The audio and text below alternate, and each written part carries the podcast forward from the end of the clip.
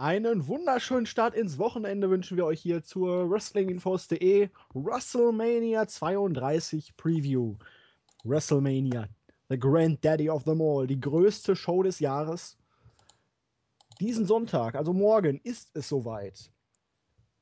Es ist die größte Veranstaltung in der Geschichte von WWE. 85.000 plus Zuschauer werden im Stadion sein in Dallas, Texas.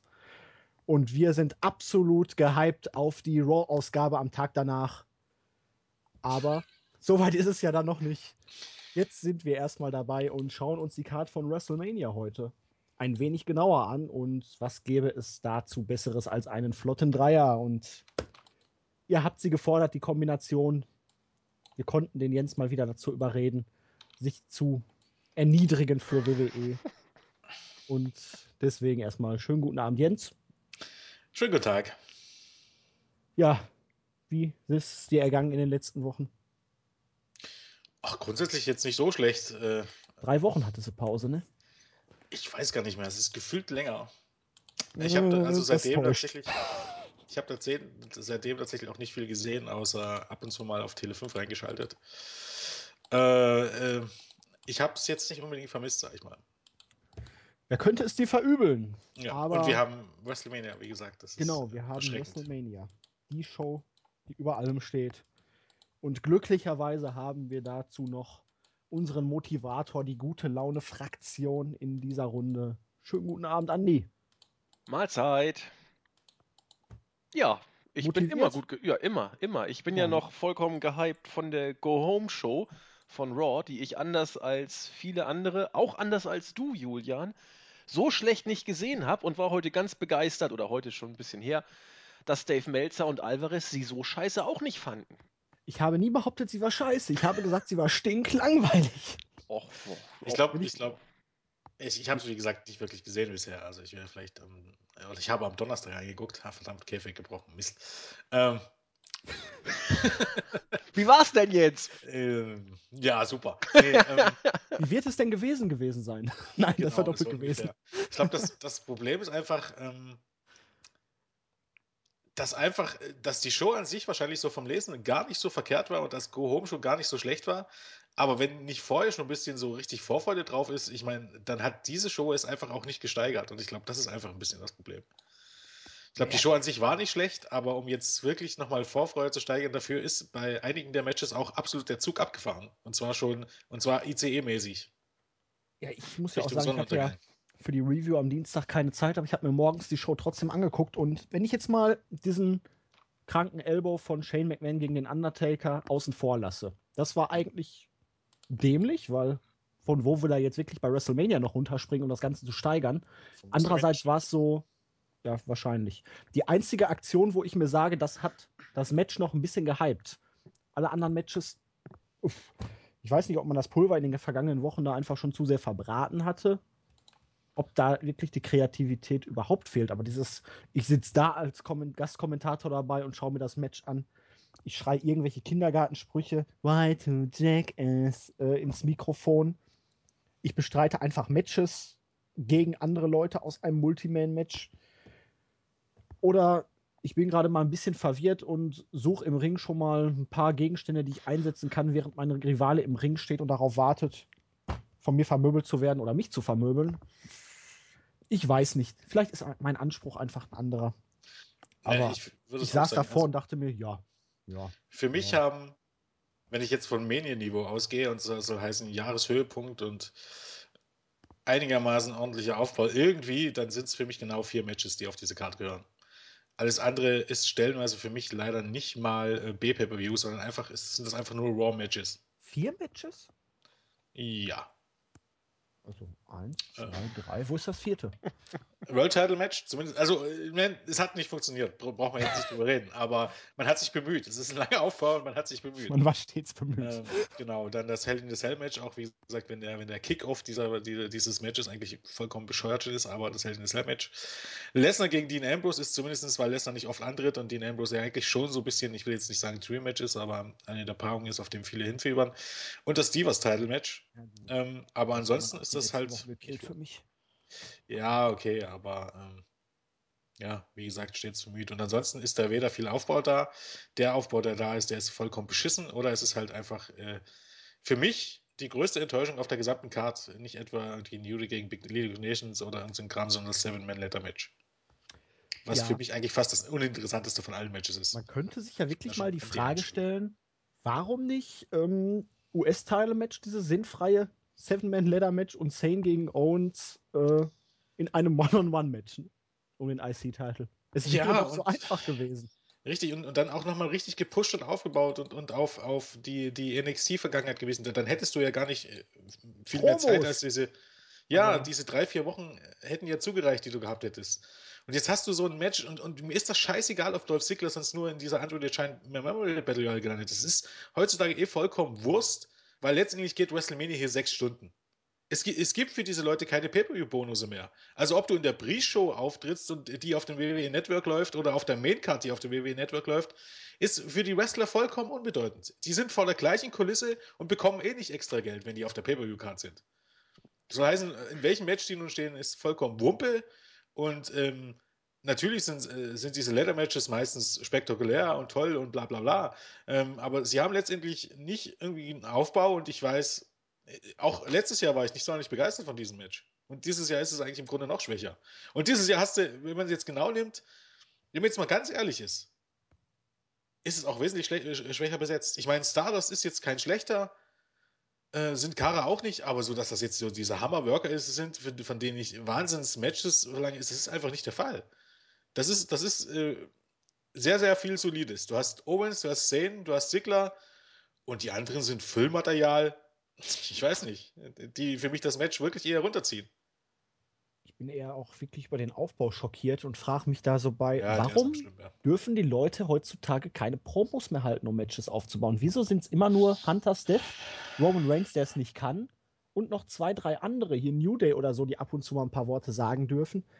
Aber wo ist es einfach mal hin, dass Woche für Woche irgendwie einer was weiß ich, von mir aus einen Jobber wegkloppt und danach noch ein paar Worte an seinen Gegner richtet, es einfach mal einen Stare-Down oder sowas gibt, wenn er auf mein, der Rampe kommt. Es ist doch so einfach. Ja, man versucht das ja mit, ja natürlich, man versucht das ja irgendwie so mit diesen Backstage-Interviews oder so. Ja, das aber Problem die jucken doch keine Sau. Wenn ich mir da zum Beispiel im Vergleich jetzt hier NXT Dallas angucke, Austin Arias, ich weiß nicht was, letzte oder vorletzte Woche, der dann wirklich mal ein vernünftiges Sit-Down-Interview sozusagen hatte. Er saß da auf seiner Couch, hat da ein bisschen geredet das macht doch zehnmal mehr her, als wenn sie da irgendwo bei Renee Young Backstage an irgendeinem so verlumpten äh, Bunker da sitzen und dann drei Worte sagen und dann irgend so ein Dödel da wieder herkommt und da irgendwie dazwischen quatscht. Ja. My guest at this time. Ja, äh, vielleicht sollten wir mal durch die Karte ja, gehen. Genau. genau. Und immerhin muss man WWE eine Sache attestieren sie waren klug genug, vier Matches in die Pre-Show zu kloppen, sodass ich mir nur sieben Matches in vier Stunden, die ich schauen werde, angucken muss. Ich, ich finde ich find dann aber das schon, äh, diese Denkweise finde ich schon interessant. Also, ja. wie heißt du schön, irgendwie habe ich das Gefühl, dass die führenden Personen dort wirklich nur, also man muss ihnen ja zugestehen, sie machen alles richtig, indem, wie gesagt, die, das Stadion ausverkauft ist. Äh, und dann wird man wieder über 100.000 Zuschauer bekannt geben und wahrscheinlich das Network wird auch auf einem neuen Höchststand sein, wenn auch sicherlich nicht sehr viel über ein, anderthalb Millionen. Aber ähm, ich habe trotzdem manchmal das Gefühl, dass diese Leute wirklich nur Klingeldraht und bunte Knete im Kopf haben. Ähm, nun musst du unbedingt. Kurzfristig Knete. Weil ja, ich meine eher ja die Knete, die, die äh, zum Formen für Kinder. Ach so. Ja. Ähm, lange Rede, kurzer Sinn. Kalisto gegen Ryback, dieses Match musste nun unbedingt auf die Karte, obwohl es keine Sau interessiert, es gibt keinen wirklichen Aufbau, es gibt keinen Grund für dieses Match. Das ist, wie gesagt, bestenfalls B-Pay-Per-View-Niveau. Und irgendwann, ein paar Tage vor dem Pay-Per-View, fällt das anscheinend irgendjemandem auf und das landet in der Pre-Show.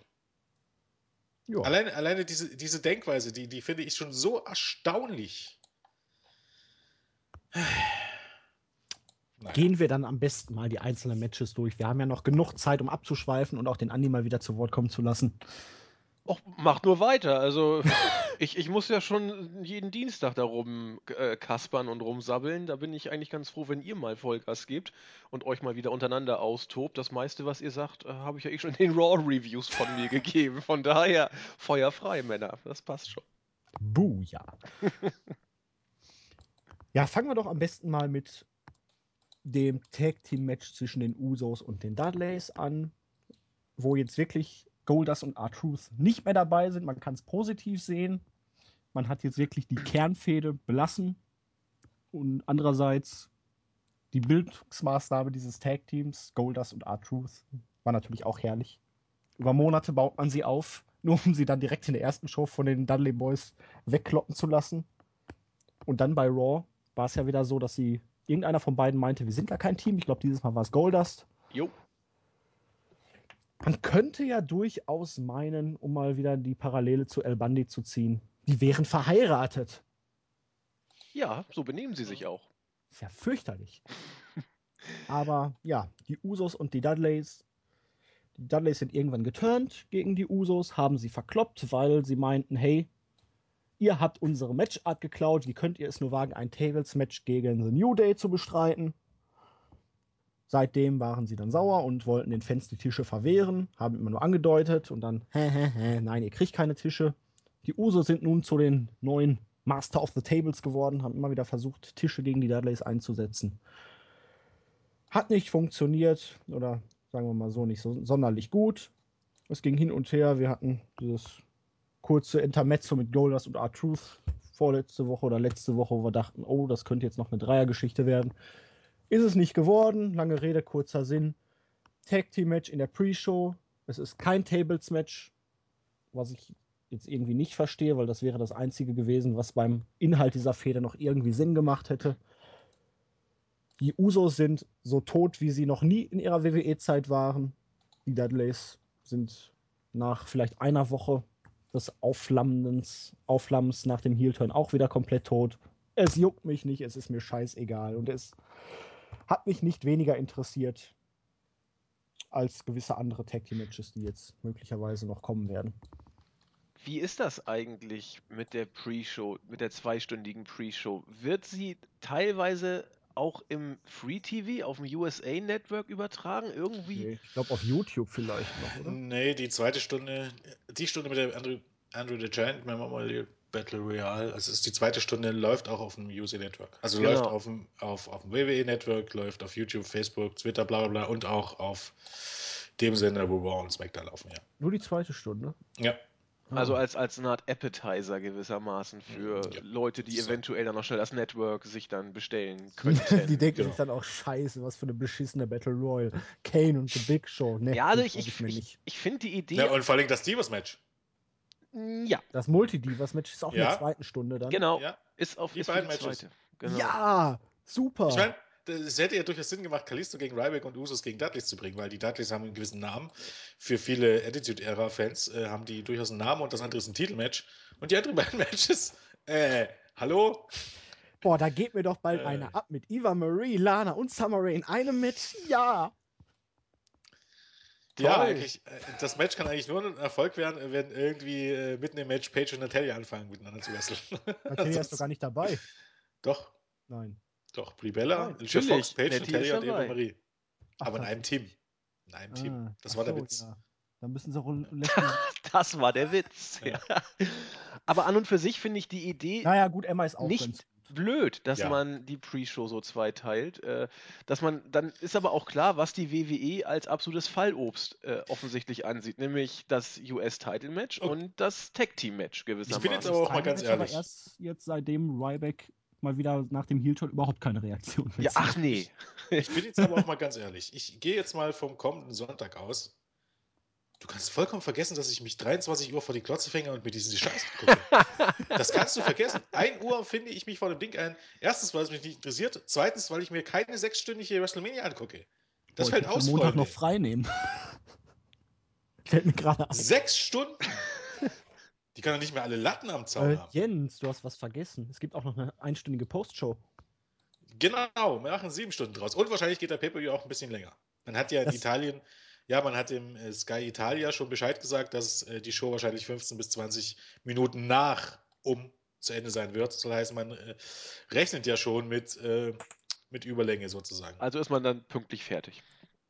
Weil man ja nie ja. so lange macht, wie man. Nee, vermut, vermutlich wird es jetzt einfach so sehen, dass man eben dann nicht überpünktlich fertig ist, sondern dass man jetzt ein bisschen Spiel hat und sagen kann, okay, wir haben es angekündigt, äh, sind wir jetzt nicht ganz unter Zeitdruck. Was ja eigentlich klug ist, Aber ähm, da bin ich echt gespannt, wie man denn eigentlich alleine die vier Stunden Pay-Per-View füllen will. Das geht ja noch länger als die Europa League-Übertragung auf Sport 1. ja, ich glaube, ja. Ja, die machen es auch sechs oder sieben Stunden am Stück. Ja, ich, ich verstehe ja jeder, der sich darauf freut und der das gerne machen muss, aber sechs Stunden, sechs Stunden ist dann auch einfach irgendwie meine, wie soll ich das sagen, meine, meine, meine, meine Wohlfühl, mein, mein Wohlfühlspielraum irgendwie ähm, das ist ein, überschritten. Wenn er wirklich mit Pre-Show und Post-Show, also sieben Stunden, das ist ein komplettes Bowler-Wochenende. Ja, könnte man so sagen, ja. Und auch das würde ich mir nicht am Stück angucken. Nee, das geht einfach nicht zu viel Action. Aber um auf die Usos gegen die Dudleys zurückzukommen, das wird doch wohl ein geiles Fest, oder nicht? Hä? Inwiefern? Du Review und so. Was? Ach, vergiss Was? Was haltet ihr von dem Match? Ja, gu gutes Smackdown-Match, würde ich sagen. Also, kann man mal bringen bei WrestleMania. Ja, ich meine, die, die Frage, was haltet ihr von dem Match, ist ja berechtigt, aber. Ähm, sagen wir doch mal so: Man hat das Ganze, die ganze Fehde darum aufgebaut, Tische einsetzen, Tische nicht einsetzen, den Fans geben, was sie wollen, bla bla bla. Und jetzt hast du noch nicht mal ein Tables-Match. Richtig. Ja, vielleicht wird es ja noch eins. Ach so, du meinst, die Dudleys turnen dann während des Matches und setzen einfach die Tische ein und genau. dann ist mal wieder genau. der Zeitpunkt, um die Regeln ein bisschen variabler auszulegen. Exakt und zu sagen, nein, bei normalen Matches gibt es keine DQ, wie es auch bei Triple Threat Matches nur manchmal eine DQ gibt und manchmal nicht. Ja, oder sie geben ihm die Tische nur, wenn es kein Tables-Match ist. Das kann man ja alles hinbiegen. Naja, eigentlich dürfte das ja gar keine DQ werden, weil der Tisch wird ja nicht aktiv eingesetzt. Die Leute fallen ja nur dadurch. Äh, ja. Oder so. Im Pre-Show-Match ist alles möglich. Ja, weil wo ist der Unterschied, ob man jetzt jemanden gegen einen Tisch oder durch einen Tisch oder gegen eine Ringtreppe wirft? Das ist richtig. Richtig. Die Ringtreppe ist festes Mobiliar, okay. Das ist aber tiefschürfend jetzt. Wollen wir das Match einfach durchgehen? Ja, was will man dazu denn, was meine, willst du dazu denn sagen? Eben, ja, wer genau. gewinnt? Mein Gott, das reicht. Ach so. Auch, auch das ist der Punkt. Ich meine, das, das wird ein ordentliches. Match, da bin ich mir relativ sicher. Das wird ein ordentliches Take-Team-Match aber absolut nichts, was du nicht jede Woche bei Raw und SmackDown siehst oder bei Impact oder bei ROH. Pick irgendeine Wrestling-Show raus. Und es ist einfach nicht von Bedeutung, wer dieses Match gewinnt. Weil bei WWE, das ist ja auch einer dieser Punkte, die, die, die irgendwie die Vorfreude nehmen. Es ist nicht mehr von Bedeutung, wer gewinnt oder verliert. Es ist nicht äh, von Bedeutung beim Aufbau und auch nicht zum Abschluss. Richtig. Ja, das wissen wir jetzt aber mittlerweile auch vom World Title Matches. Also, ähm, ja. Und dementsprechend ist es mir auch unmöglich, äh, da jetzt irgendwie was äh, Großartiges. Es ist ein Match. Wer, wer, Fan der, wer, wer Fan der beiden Teams ist, der soll sich das angucken. Ansonsten, ich kann euch keine Gründe nehmen, warum ihr euch das angucken solltet. Ich, ich kann es einfach nicht. Selbst wenn ich wollte, gibt es da keine. Ich möchte jetzt trotzdem einen Tipp von euch hören. Ist einfach so. Die Dudleys. Ich sage auch Dudleys. Weil man die jetzt mit der Erfolge verlinkt hat. Dementsprechend. Oh Oder damit hey. beginnt sie zu verlinken. Und, genau. Äh, ja. Doch ich hoffe einfach, dass da mit Baba Ray irgendwas noch passiert. Der Kerl ist als Heel großartig. Deswegen hoffe ich mal, da. Jens hat gesagt, es ist scheißegal, wer hier gewinnt. Er hat damit auch vollkommen recht. Äh, um einfach mal einen Namen zu nennen, sage ich auch die Dudley Boys, weil ich die Dudley Boys mag. Das ist ja der Punkt. Wenn man jetzt es ist ja, es ist ja durchaus legitim äh, zu behaupten, dass Barbara Ray Dudley nach Mania irgendwann ähm, als Singles-Wrestler zum Top-Heel aufgehört wird, damit man jemanden für Roman Reigns hat. Müssen sie ja hier eigentlich verlieren, weil und Devon muss gepinnt werden.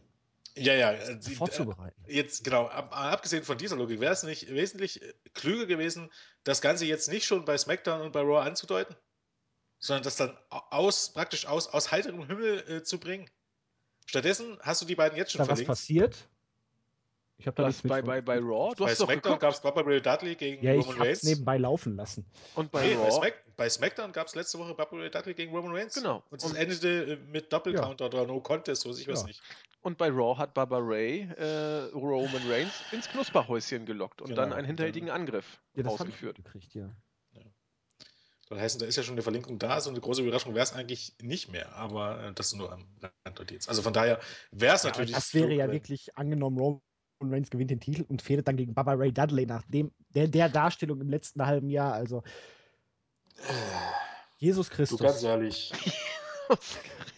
sind, sind wir jetzt mal ganz ehrlich, über diesen Punkt, dass WWE sich über sowas Gedanken macht oder glaubt, dass das von Bedeutung ist und auch viele Fans, für die ist das gar nicht mehr von Bedeutung. Und das ist jetzt gar keine Wertung.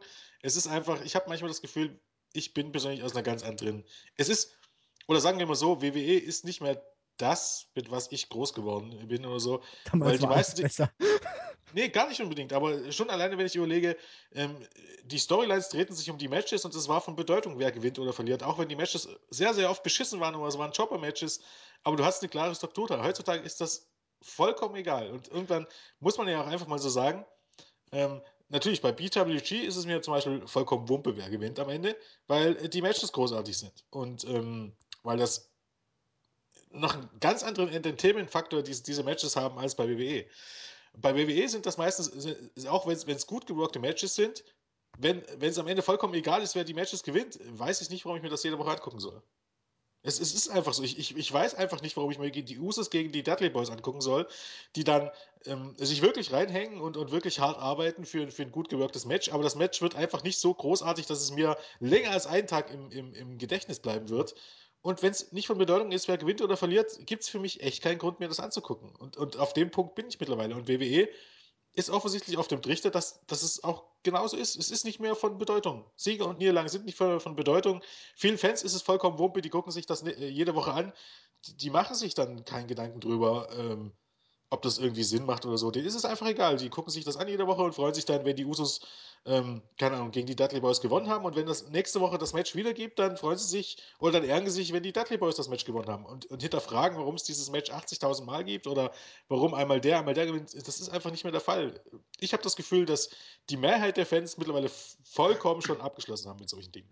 Es ist seichte Unterhaltung. Ja, und genau das will die WWE, glaube ich, aber tatsächlich zurzeit auch erreichen, dass sie so wahrgenommen wird. Ein Haufen Freaks, die in einer Freakshow durch die Lande touren, jeden Montag bei Raw und dann bei SmackDown zusammengewürfelt gegeneinander antreten und nächste Woche das gleiche wieder mit neuer Durchwürfelung. Das ist das Bild, was die WWE derzeit von sich offensichtlich zeichnen möchte. Und da hat Jens vollkommen recht.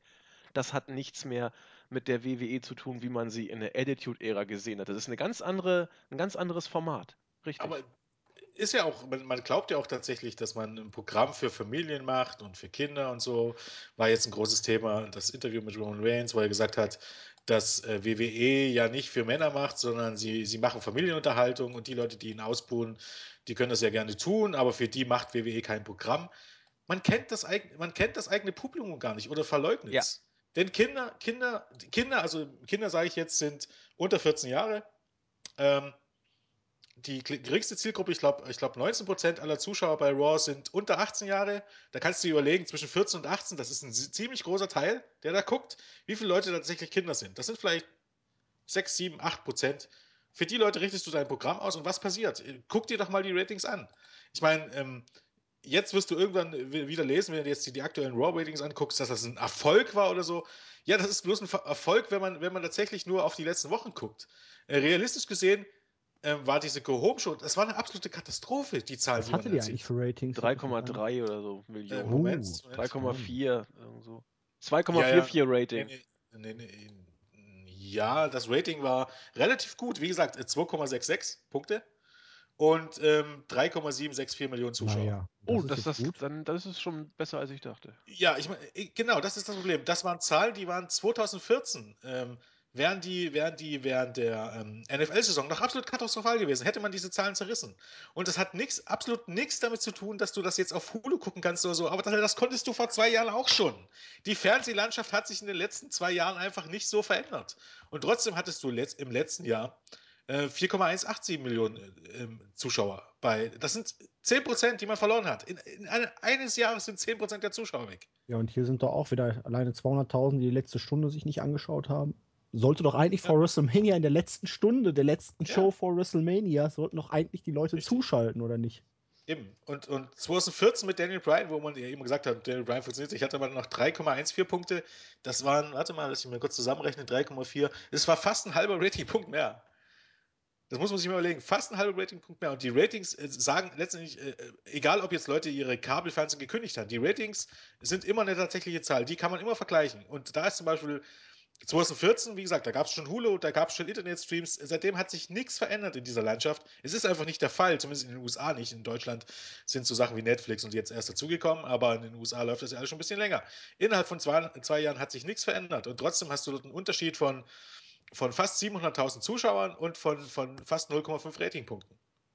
Soll heißen, natürlich, man, man, man indoktriniert die eigenen Fans jetzt auf ein gewisses Produkt oder so.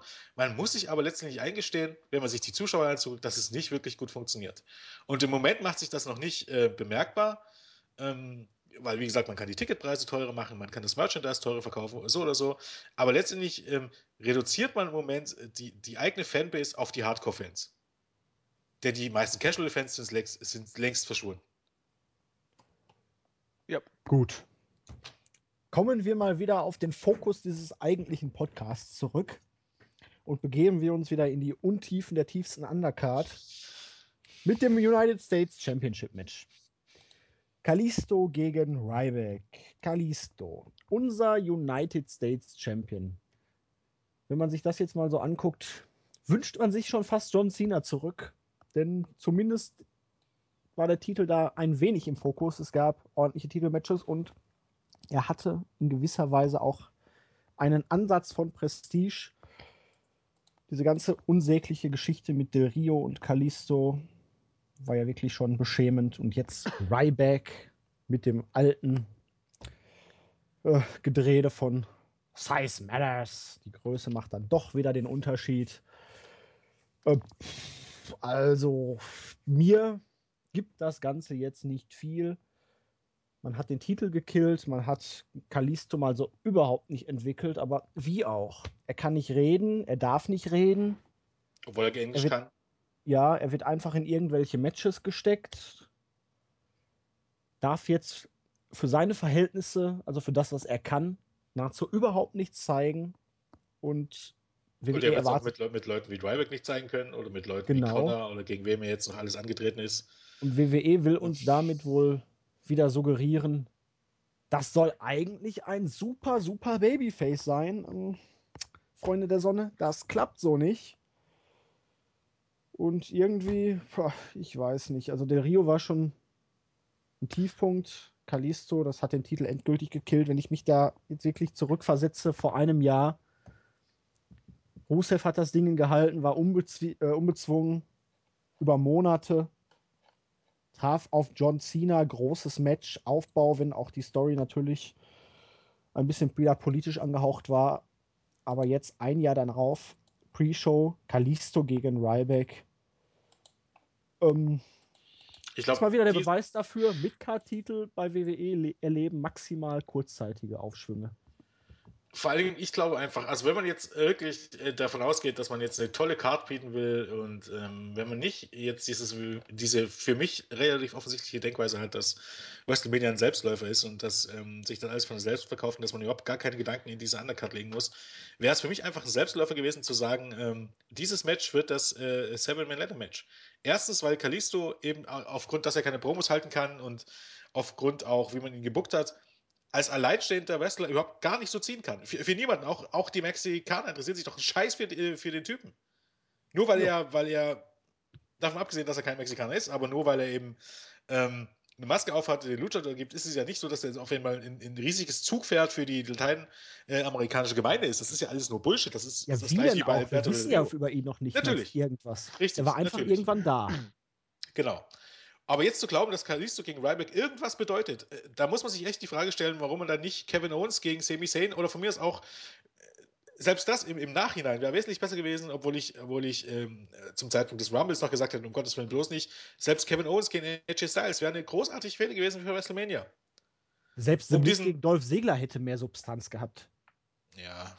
Wäre auch ja. uninteressant, aber hätte mehr Substanz gehabt. Ja, okay, ja, sicherlich. Aber warum man dann nicht einfach auch diesen United States Champion Match ein Seven-Man-Leather-Match macht und auch da kannst du Ryback reinstecken. Das ist jetzt nicht das große Problem. Äh, der muss dann den, den, den Flyern aus dem Weg bleiben und darf dann ab und zu eine Powerbomb auf eine Leiter zeigen oder weiß ich was nicht. Das ist nicht das Problem. Auch der kann den Titel dort gewinnen. Wäre überhaupt nicht das Problem gewesen. Es gab absolut keine Notwendigkeit, hier ein Singles-Matches zu, äh, bringen. Es sei denn, und das vermute ich ganz stark, Ryback wird Kalisto squashen. Gut, oh. Ryback wird squashen dann in der Pre-Show statt und keinen juckt. Oh. Ja, natürlich, ja, natürlich, richtig. Aber das ist, das ist für mich der einzige Grund, warum man hier ins Singles-Match bringen äh, sollte. Ryback, Ryback ist kalt. Das ist einfach so. Natürlich schreien ein paar Leute immer noch Feed Me More. Äh, manchmal mehr, manchmal weniger. Aber Ryback ist weit davon entfernt, irgendein Star zu sein, der, der, irgendwas für das Produkt bedeutet. Und das wird auch nicht mehr, weil er dazu einfach auch, äh, auch wenn er selber nicht einsieht, zu limitiert ist in allen Bereichen.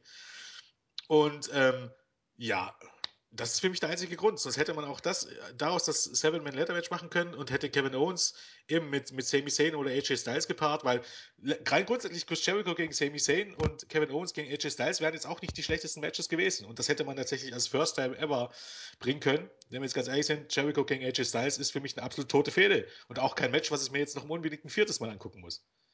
Es war ja jetzt auch bisher keine Paarung dabei, von den drei Matches, die wirklich überragend war. Die beiden haben einfach keine Chemie oder zumindest. Ja, das letzte Match, das war, das war schon richtig gut. Das war auch schon irgendwie so ein Vier-Sterne-Match, aber äh, ich meine, man weiß jetzt auch, was man erwarten kann. Ich bin mir ganz, ganz sicher, die ehrlich, werden wieder. Das Match zwischen Owens und Styles bei Raw, das war schon stärker als jedes Match der Styles gegen Jericho-Fehde bisher.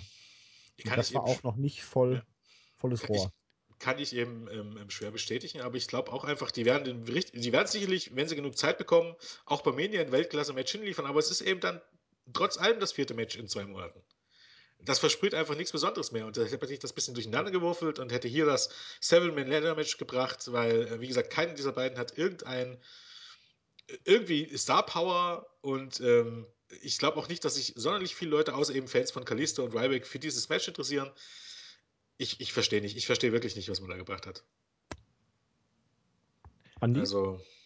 Ja, also was Jens sagte, haben wir auch bei den Reviews ja schon mal angesprochen. Besser wäre es gewesen, das Leitermatch beim US-Match zu packen, dann die vier Teilnehmer, die im Intercontinental Leitermatch stehen, einfach runterziehen in das US-Match und dann Zane gegen Kevin Owens von mir auszubringen. Ist nicht passiert, äh, ist so wie es ist zu diesem United States Championship Match habe ich noch äh, ein Zitat zu bringen, oder, oder Zitat ist vielleicht ein bisschen übertrieben, aber die Ansage von äh, jemanden, auf dessen Wort ich immer ganz genau höre, nämlich Lance Storm. Lance Storm hat letztens bei beim Wrestling Observer im Interview mit Dave Meltzer, war es Dave Meltzer oder war es Brian Alvarez? Ich glaube, es war sogar nur Brian Alvarez, ist auch völlig wurscht hat er sich äh, geäußert über WrestleMania. Er wird ja selber bei, bei Ring of Honor auch ein, ein Championship-Match noch worken, vielleicht eins seiner letzten Matches,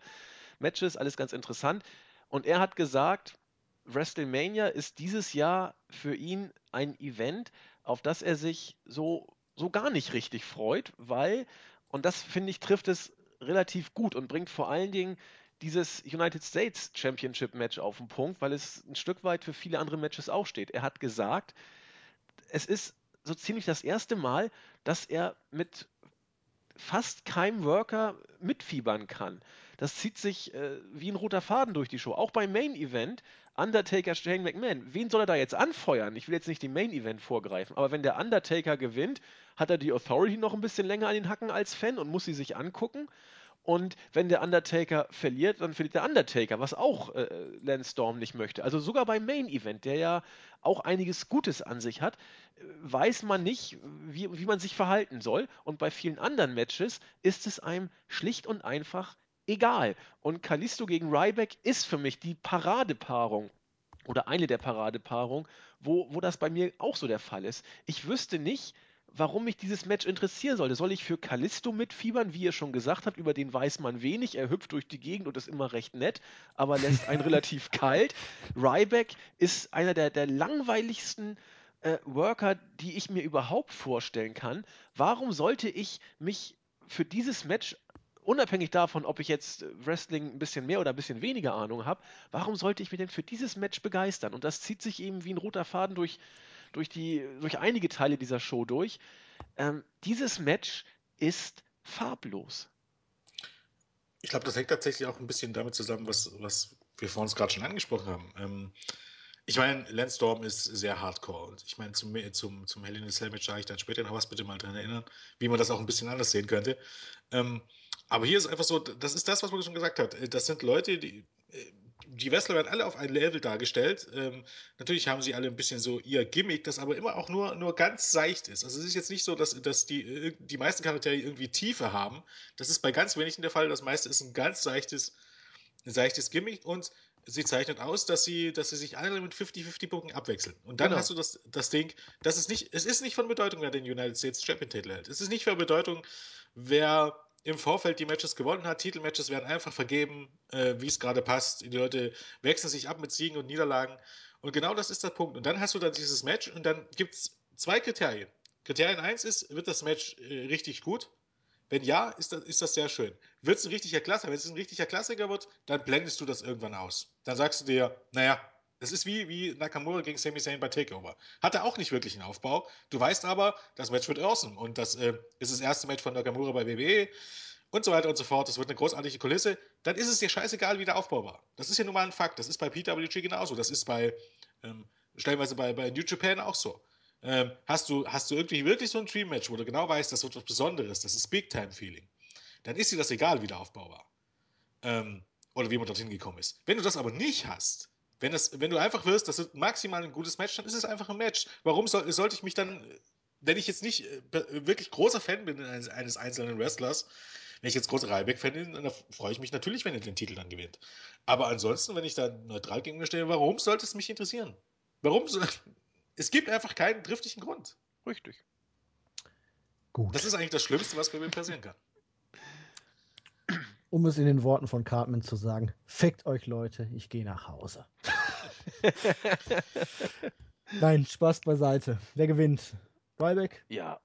Gut. Befürchte Wie gesagt, das denke ich auch, weil für mich Dann, der einzige Grund, warum das Match überhaupt ein Singles Match bringt, irgendwie. Apropos unbedeutender Scheißkram.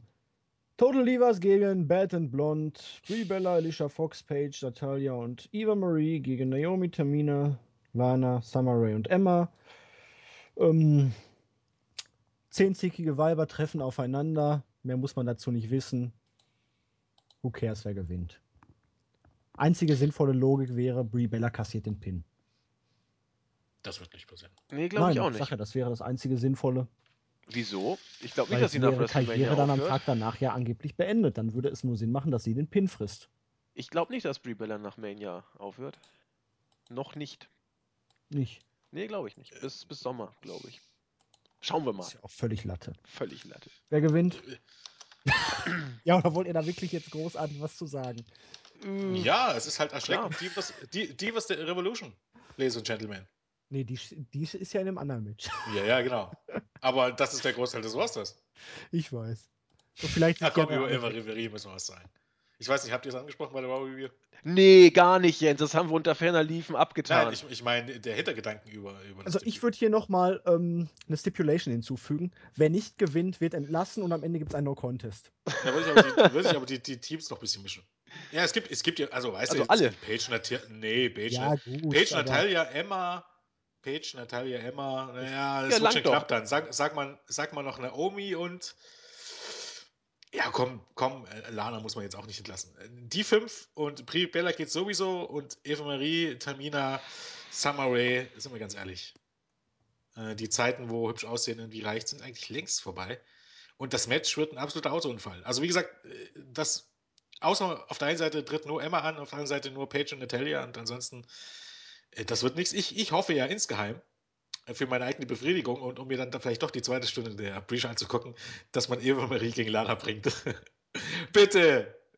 Bitte. Als Singles-Match oder Nein, innerhalb dieses? Ja, innerhalb dieses Matches.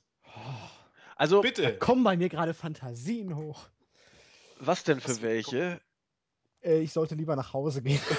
Fick dich und geh nach Hause.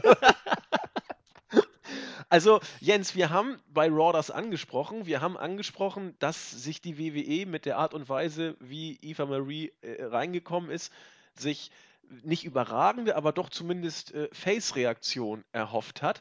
Was wir nicht verstanden haben, und ich habe auch noch nichts gesehen, vielleicht weißt du Näheres, warum ähm, die Mädels im Ring sich dann so abweisend verhalten hatten. Gibt es da irgendwas Neues? Das ist halt wieder dieses typische Rumgebitsche. Ne? Ich weiß nicht, ist okay. Eva hat sie ja bei Total Divas gerade Heat Ich weiß nicht, keine Ahnung. Wird wahrscheinlich irgendwas sein. Ist, ist doch am Ende auch vollkommen Wumpe, wenn man jetzt, jetzt mal ganz ehrlich ist. Ich finde es ja interessant, man hat ja versucht, sowas wie eine Storyline aufzubauen. Irgendwie ist ja genau wie bei Kalisto gegen Ryback. Man hat es ja versucht. Man die eine mag mich nicht, die andere mag mich nicht und irgendwie. Ja, genau. Auch, auch hier irgendwie mit Lana und Pribella oder so. Aber wie man komplett unfähig ist, wirklich eine, eine, irgendwie eine Storyline, die wirklich irgendwie packend ist, wo man sich am Ende denkt, oh, jetzt will ich, dass der gewinnt, der andere gewinnt. Oh, aber aber kurz, Jens, zu man hat es ja versucht was hat man denn versucht? Wenn man jetzt hier sich anguckt, wie dieses Match zustande gekommen ist, dann ist das nichts mehr mit der so hochgepriesenen Divas Revolution, sondern das ist das Standard 0815 Total Divas Gezicke, wie wir es schon jahrelang gehabt haben. Ja, ja, nee, und man hat versucht, da eine Storyline reinzubringen. Das ist, das mit, ist mit Team Bad und äh, ähm, Lanas Differenz mit Bribella, bla bla bla. Man hat ja versucht, da irgendwie was reinzubringen. Natürlich ist das am Ende äh, gnadenlos gescheitert. War es eigentlich vorher ein 8 Divas Tag Team Match oder hat man noch irgendeinen für Eva Marie rausgeschmissen? Nee, man hat, äh, man hat sie einen dazugepackt. offiziell. Achso. Man hat es nur angedeutet und genau. offiziell gemacht hat man es erst am Montag. Achso. Man ging immer davon aus, ein 8 Divas Match, weil sich niemand vorstellen konnte, dass auf einmal Eva Marie, Emma und Samaré da drin landen. Aber wie man sieht, Und wenn man dann sich diese Paarung anguckt, äh, bleibt eigentlich nur eine Sache übrig, warum sich äh, männliche oder bestimmte weibliche Vertreter dieses Match angucken, weil da einige sehr hübsche Damen sind. Und das hat Jens eben schon angesprochen und er ist da auch nicht der Einzige. Ich teile die Auffassung, hübsche Damen im Ring reicht einfach nicht mehr für Frauenwrestling. Punkt. Ach, oh, ja. da, da, muss ich jetzt noch eine lustige Anekdote erzählen. Ähm, habt ihr Montag Wrestling Observer gehört? Die Sache mit Ryback, diese Storyline gab es wohl schon mal mit Lex Luger und wem? Ric Flair, habe ich gehört. Ricky Steamboat. Und, und Ric Flair hat was dazu gesagt. Äh, genau, da hat Lex Luger auch immer gesagt, dass zu Steamboat, in seiner Fehde gegen Steamboat, hat äh, Lex Luger immer gesagt, dass am Ende, ähm, wenn es groß gegen klein geht, äh, setzen sich die, die, die guten Big Men, oder wenn es heißt guter Big Man gegen oder guter Big Guy gegen, gegen guter Little Guy setzt sich der gute Big Guy immer durch. Und Ric Flair hat wohl in der Promo, also es war eher so ein Shoot, das war nicht abgemacht oder so, obwohl er mit Lex Luger gar nichts zu tun hatte in dem Moment. Laut Storyline hat er in einem Interview gesagt, während der Show, ähm, Lex Luger, wer hat dir denn gesagt, dass du ein guter Big Guy bist? Ähm, ist Ryback also schizophren? Hä? Inwiefern? Ja, weil er sich doch auch immer noch für einen guten hält, oder habe ich da was nee, verpasst? Er ist, er ja, ist der zweite Lex Luger. Ja, das, das, das, ist ja mal genau das Ding. Naja. Jetzt müsste quasi in einer Promo den Ambrose sagen, ach ja, Ryback, wer hat dir überhaupt gesagt, dass du ein guter Big Guy bist? Genau, das würde tatsächlich auch sehr gut zu Ambrose passen. ja. Ach, gut, ja. also zum Divas-Match fällt mir eigentlich nur noch ein Make Love, not Warcraft, aber. Äh, ja. Lesbisieren ist das Einzige, was da spannend ist. Ich hoffe, da, da geht was, ja, in der Tat. aber da wird natürlich nichts gehen. Wer gewinnt? Natürlich Total Divas, oder? Ja, sicher. Man muss ja. die Show ja pushen, nachdem die Ratings jetzt so eingebrochen sind. Genau, weil Verdacht die Babyfaces, kann man glaube ich immer sagen. Oder es gibt einen fiesen Split und eine Fehde Page gegen Eva Marie. Ah. Oder Page gegen Natalia, das hat man ja auch nie aufgeklärt, warum die auf einmal wieder beste Freundinnen sind. Sie haben nur einmal gesagt, ja, wir haben unsere Differenzen ausgeräumt. ich glaube, es hat noch niemand erklärt, wer überhaupt dann überhaupt damals Natalia attackiert hat. Also es wurde immer, man hätte dann vermuten können, dass es Team Bad war. So richtig klar war das aber nie. Ja. Nee, es wurde ist auch völlig egal gewesen. Ja. War wahrscheinlich so ein harter Schlag, dass Natalia den Angriff vergessen hat. Andre the Giant Memorial Battle Royal. Wir haben Slater, Dallas, Rose, Axel, Big Show, Kane, Tyler Breeze, Mark Henry, Swagger, Fandango, Sandow, Darren Young, Connor, Victor, Goldust, Tooth und noch vier freie Plätze. Die Creme de la Creme von WWEs Undercard The chains are off. ja, also vermutlich werden die Wyatts ja noch irgendwie teilnehmen und Brownie soll ja gewinnen. Keine Ahnung, ob so kommen wird. Wenn nicht, ist es mir auch relativ schnuppe, dass man diesen Fokus jetzt auf Big Show und Kane die letzten Wochen gelegt hat. Es war natürlich so klar, weil das gräbt man ja vor jeder Battle Royale aus. Oh, die großen Kerle, die sind so groß und so schwer. Wer soll die nur eliminieren? Sie sind natürlich super Top-Favoriten und hier und da. Ähm, ja, das Problem ist, dass, dass man bis auf die. Äh, man hat die Device ja nicht mal angekündigt. Also willst du ja tatsächlich dann ohne Ankündigung in diese Match stecken? Aber Connor ist halt auch relativ da. groß. Genau, die sind einfach da. Und boah, wir haben ja in den, und Henry ist ja auch noch fett. Wir haben ja in den vergangenen Jahren außerdem gelernt, bei dieser traditionsreichen Battle Royale, die jetzt immerhin schon zum dritten Mal stattfindet, die Siege, die bedeuten was. Schaut euch an, wo es The Big Show und ähm, Cesaro hingeführt hat. Das finde ich auch sehr geil. Big Show hat ja gesagt, dass äh, ja, einmal gewinnen ist ja gut, aber ich will das Ding unbedingt zweimal gewinnen, weil dann ist es besser als Andre Giant. Was? Bitte? Was hat er gesagt? Dann ist er besser als Andre the Giant? Ja, ja, genau. Dann, dann, oh. Er will das jetzt unbedingt ein zweites Mal. Ist er jetzt wieder Heal? Nee, Nein, ist im Moment. Nicht. Er, ist, er ist ein Idiot, weil er sich erst letzte Woche von, von äh, Kane, Kane abschlachten lässt und eine Woche später teamt er wieder mit ihm. Das war ein harter äh, Kusselkopf. Aber jetzt mal Spaß beiseite. Unterstellen wir mal, die Wyatts, die Wyatts kommen nicht. Also sie werden ja noch dazukommen. Aber wenn sie nicht dazu kämen, wer soll denn von dem Haufen hier. Goldust äh, und R-Truth machen es am Ende unter sich aus. Würde ich nicht mehr ausschließen, um ehrlich zu sein.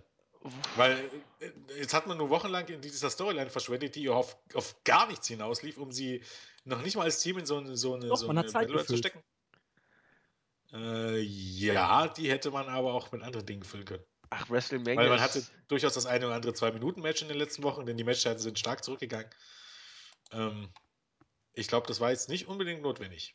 Ach, WrestleMania ist nichts weiter als ein weiterer Stein in der R-Truth und Goldust Storyline, um zum Höhepunkt bei der Post-Raw-Ausgabe hinzusteuern. Meinst du? Nö, aber kann auf jeden Fall sein. Man muss hier der WWE alles zutrauen. Aber klar, wenn, wenn die jetzt nicht antreten, kannst du Goldust und R-Truth irgendwie als die letzten beiden im Ring lassen, klar. Aber sonst, Henry, äh, Big Show gegen Kane als die letzten beiden. Herzlichen Glückwunsch. Ja, Kane muss das Ding ja vielleicht auch mal gewinnen. Das wäre. Mark Henry, der wird seine Karriere beendet wahrscheinlich. Direkt also nach WrestleMania. Würde mich ja noch für Heath Slater freuen. Muss ich ganz ehrlich sagen. Und na gut, Stardust ist natürlich jetzt später noch in einem Seven-Man-Ladder-Match, weil das wäre natürlich auch noch eine Geschichte gewesen. Er und Goldust, die letzten beiden, die Brüderfeder, der große Aufbau für Goldust Karriereende beim SummerSlam. Aha. Ja. genau. Wie gesagt, also, Mark, Hen Mark, Henrys Vertrag läuft nach WrestleMania aus. Das oh. ist seine Belohnung, quasi. Oh, davon hat er ja noch viel. Ja. Kann er sich vielleicht eine Eiswaffe kaufen? äh, ja, keine Ahnung. Äh, ich gucke mir das an und dann ist das gut. Hm. Was soll man dann dazu sagen? mal gewagt. Eric Rowan kostet Brownie the Strowman den Sieg. Gewagte Fehde dann. Ganz ehrlich, ich glaube, die zweite Stunde der Pre-Show ist noch wesentlich weniger sehenswert als die erste Stunde. Weil Battle Royals grundsätzlich scheiße sind. Ja, und das Divas Take Team Match wird sicherlich auch ein Autounfall. Äh, ja. Aber das könnte dann schon wieder interessant werden. Wie schlecht wird es wirklich? Ja, zumindest hat man eben den Punkt erreicht, dass es, dass es ähm, dass beide Matches ziemlich, ziemlich Comedy werden könnten. Und das ist du ja schon wieder ein Grund, sich das Phänomen, anzugucken. Jens, mit dem Autounfall. Man kann einfach nicht Ja, natürlich, ja das ist vielleicht eher ein Grund einzuschalten als dann die erste Stunde, wo man ordentliche Matches sehen wird, die aber am Ende ziemlich uninteressant sind. Aber naja, aber gucken. Ähm, ich glaube, keine Ahnung, ich, ich finde es irgendwie komisch, jetzt die Wahrheit reinzustecken, wenn man äh, die auch nie irgendwie gesagt hat, dass sie die, die, an diesem Match teilnehmen und diese Battle Royale gewinnen wollen. Auf, weißt du, hätte, hätte ja, vorher gesagt, er will. gar nicht auf die Karte zu packen. Ja, aber ich glaube, das ist für sie tatsächlich besser, als sie dort reinzustecken. Also jetzt mal abgesehen von, von Eric Rowan, aber sollte nicht Braun Strowman vorher, hätte man das nicht andeuten sollen, dass Braun Strowman sagt, ich, er will das Ding gewinnen oder Bray Wyatt sagt hier, geh dort mit rein und gewinn, gewinn für mich diesen Pokal, um sonst was zu erreichen, weil dann hättest du dieser Battle Royale ja ein bisschen, bisschen, ähm, ja, ein bisschen Hype gegeben, zu aber sagen, hier, große Stars, die das gewinnen wollen. Die hatten doch was anderes vor. Die war doch ja, meistens. Bray White hat sinnlose Promos gehalten, wo heute noch keiner weiß, um was es geht. Doch, er möchte die Weltherrschaft. Wir sollen alle rennen oder uns ihnen anschließen. Ja, und was ist der Punkt? Gegen wem fehlt der? Also, ist, das fand ich ja das Beste in den letzten Wochen. Einfach nur in, in, in eine Backstage-Promo, in dem er über irgendwas labert und es ist ja bis heute nicht ersichtlich, um was es geht.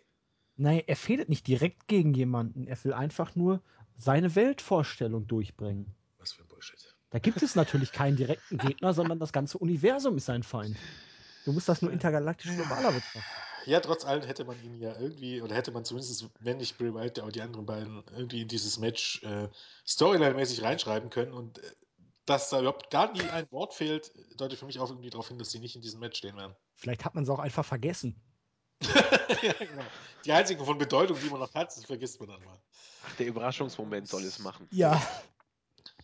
Out Schock, of nowhere. Schwere Not, wenn sie alle zusammen auf einmal da zum Ring marschieren. Nee, ohne Scheiß, das, das halte ich absolut für, für möglich, dass alle 16 Vögel da im Ring stehen und dann kommt die Wyatt-Musik und dann kommen die zu dritt da an. Dann fehlt immer noch einer. Ja, aber da war ja auch, als es angesetzt wurde, war ja auch Harper noch nicht verletzt. Also, das ist eine 19-Mann-Battle Royal vielleicht. Ach, da kommt ja, doch bestimmt noch einer von NXT, der durch den El Torito oder so, garantiert. Die sind auch noch alle im Roster, nicht vergessen. Ja, glaub, die gibt's noch? Ja. El Torito, Diego und Fernando auch, die treten auch bei Hausschuss auf, aber huh. angeblich sollten sie ein neues Gimmick bekommen. Bei Hausschuss treten sie noch aus als die, aber ich glaube nicht, dass man jetzt Diego und Fernando reinsteckt, sondern ich, ja, außer, außer man steckt die Weiz nicht rein, dann werden die sie eh mit drin lassen. Ist Hornswoggle noch? Ja, der war ja suspendiert wegen Dings, ne, hier wegen, ich weiß ja. gar nicht, was er genommen hat, aber hm. der müsste jetzt ausgelaufen sein, der müsste da sein. Ich denke, wenn die Weiz reinkommen, also Bray Wyatt, Strowman und ähm, Eric Rowan, dann ist ja nur noch ein Platz frei und dann glaube ich, dann wird das El Torito. Weil es WWE ist und dann. Die Frage ist dann aber, geht Bray Wyatt freiwillig raus, um Braun Strowman den Sieg zu gönnen? Ich oder fordert er Braun Strowman auf, rauszugehen und der weigert sich? Und wir haben eine Wyatt-interne Fehde? Schockschwere Not. Das ist Bray Wyatt gegen Braun Strowman. Ähm. Aua, ne? Alter Falter. Na gut, ein Platz ist ja noch frei. Dann sagen wir einfach, WWE hebt ganz spontan die Suspendierung von Titus O'Neill auf. Er kommt spontan zurück und gewinnt das Dingen. Das wollte ich gerade sagen. Verdammt. Das war alles nur eine Storyline. Genau. Ja. ja. Okay. Gut. Dann gehen wir in die Main Show. Lassen wir den ganzen gehen Kram wir hinter uns. Wir reden jetzt schon fast eine Stunde nur über diesen Schmodder da. Den Schmodder von Matches. Schmodder. Ja, apropos Schmodder. Nein, wir sind auf Kindergartenniveau angelangt, denn wir haben die Fehde AJ Styles gegen Chris Jericho. Alles begann bei Raw nach dem Royal Rumble. Das erste Match von AJ Styles, Jericho forderte ihn heraus. Anstatt das Match groß zu promoten, fand es in der Midcard von Monday Night Raw statt. Es gab den Einroller, AJ gewann das Ding. Das zweite Match gewann Jericho dann clean innerhalb kürzester, also nach wenigen Wochen schon nach einem Codebreaker, als irgendwie das vorher geplante Finish verkackt wurde.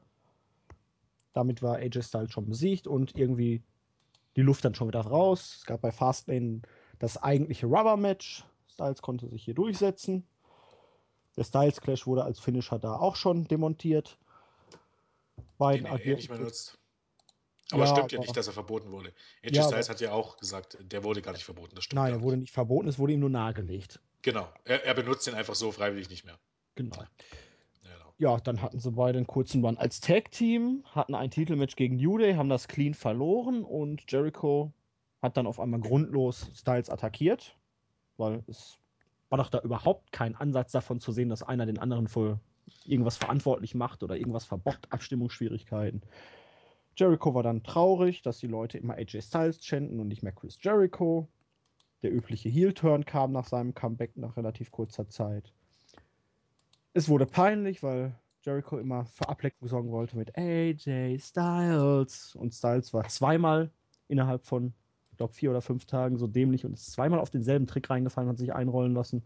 Jericho war erst klüger und hat auf die Y2 Jackass Chance nicht so reagiert und konnte Fandango besiegen, bis er dann am Montag bei Raw gegen Zack Ryder verlor und auch gezeigt hat, dass ihm die nötige Intelligenz fehlt, um mehr als ein Wrestler zu sein. Und so haben wir dann jetzt hier das vierte Match. Es ist keine Stipulation dabei. Es ist kein Hype dabei. Es ist keine Spannung irgendwie da. Es ist einfach auf der Card und wir können hoffen, dass wir ein ganz gutes Match zu sehen bekommen. Aber das war es auch schon. Ich hatte ja vorher gedacht, vielleicht baut man zumindest irgendwie noch eine Submission Stipulation irgendwie in den letzten Wochen ein, aber dazu ist es ja dann auch nicht gekommen. Ja, Leute, Styles gegen Jericho Nummer 4. Wrestling, yay, vielleicht. Wobei die letzten Matches waren zumindest nicht überragend, sie waren auch nicht schlecht. Bei weitem nicht, aber ich hatte da so ein bisschen immer so das Feeling, dass den beiden ein wenig die Chemie fehlt. Ja, sehe ich auch so wie du, sowohl was die Grundeinstellung zum Match angeht, als auch was die In-Ring-Chemie zwischen den beiden angeht. Ergänzend noch eine Sache, die, die mir ja auch überhaupt nicht gefallen hat. Geht in die Richtung Darstellung von AJ Styles, mit der man ja sowieso nicht zwingend zufrieden sein muss. Es ist für mich ein ganz grober Schnitzer, wenn das Babyface versuchen soll, Chance für ihn selbst anzustimmen. Wenn AJ Styles AJ Styles Chance anstimmen soll. Das hat er ein, zweimal gemacht mit mäßigem Erfolg. Und ich finde, es gibt nichts Blöderes, als wenn man auf diese Weise versucht, selbst Chance anzustellen, äh, anzustimmen. Das ist nur eine, ein kleines Puzzleteil vielleicht in der für mich nicht glücklichen Gesamtdarstellung von Styles in dieser Fehde, generell in der WWE nicht. Jericho spielt seine Rolle als Heel gut, deutlich besser für mich, äh, als er als Face rübergekommen ist.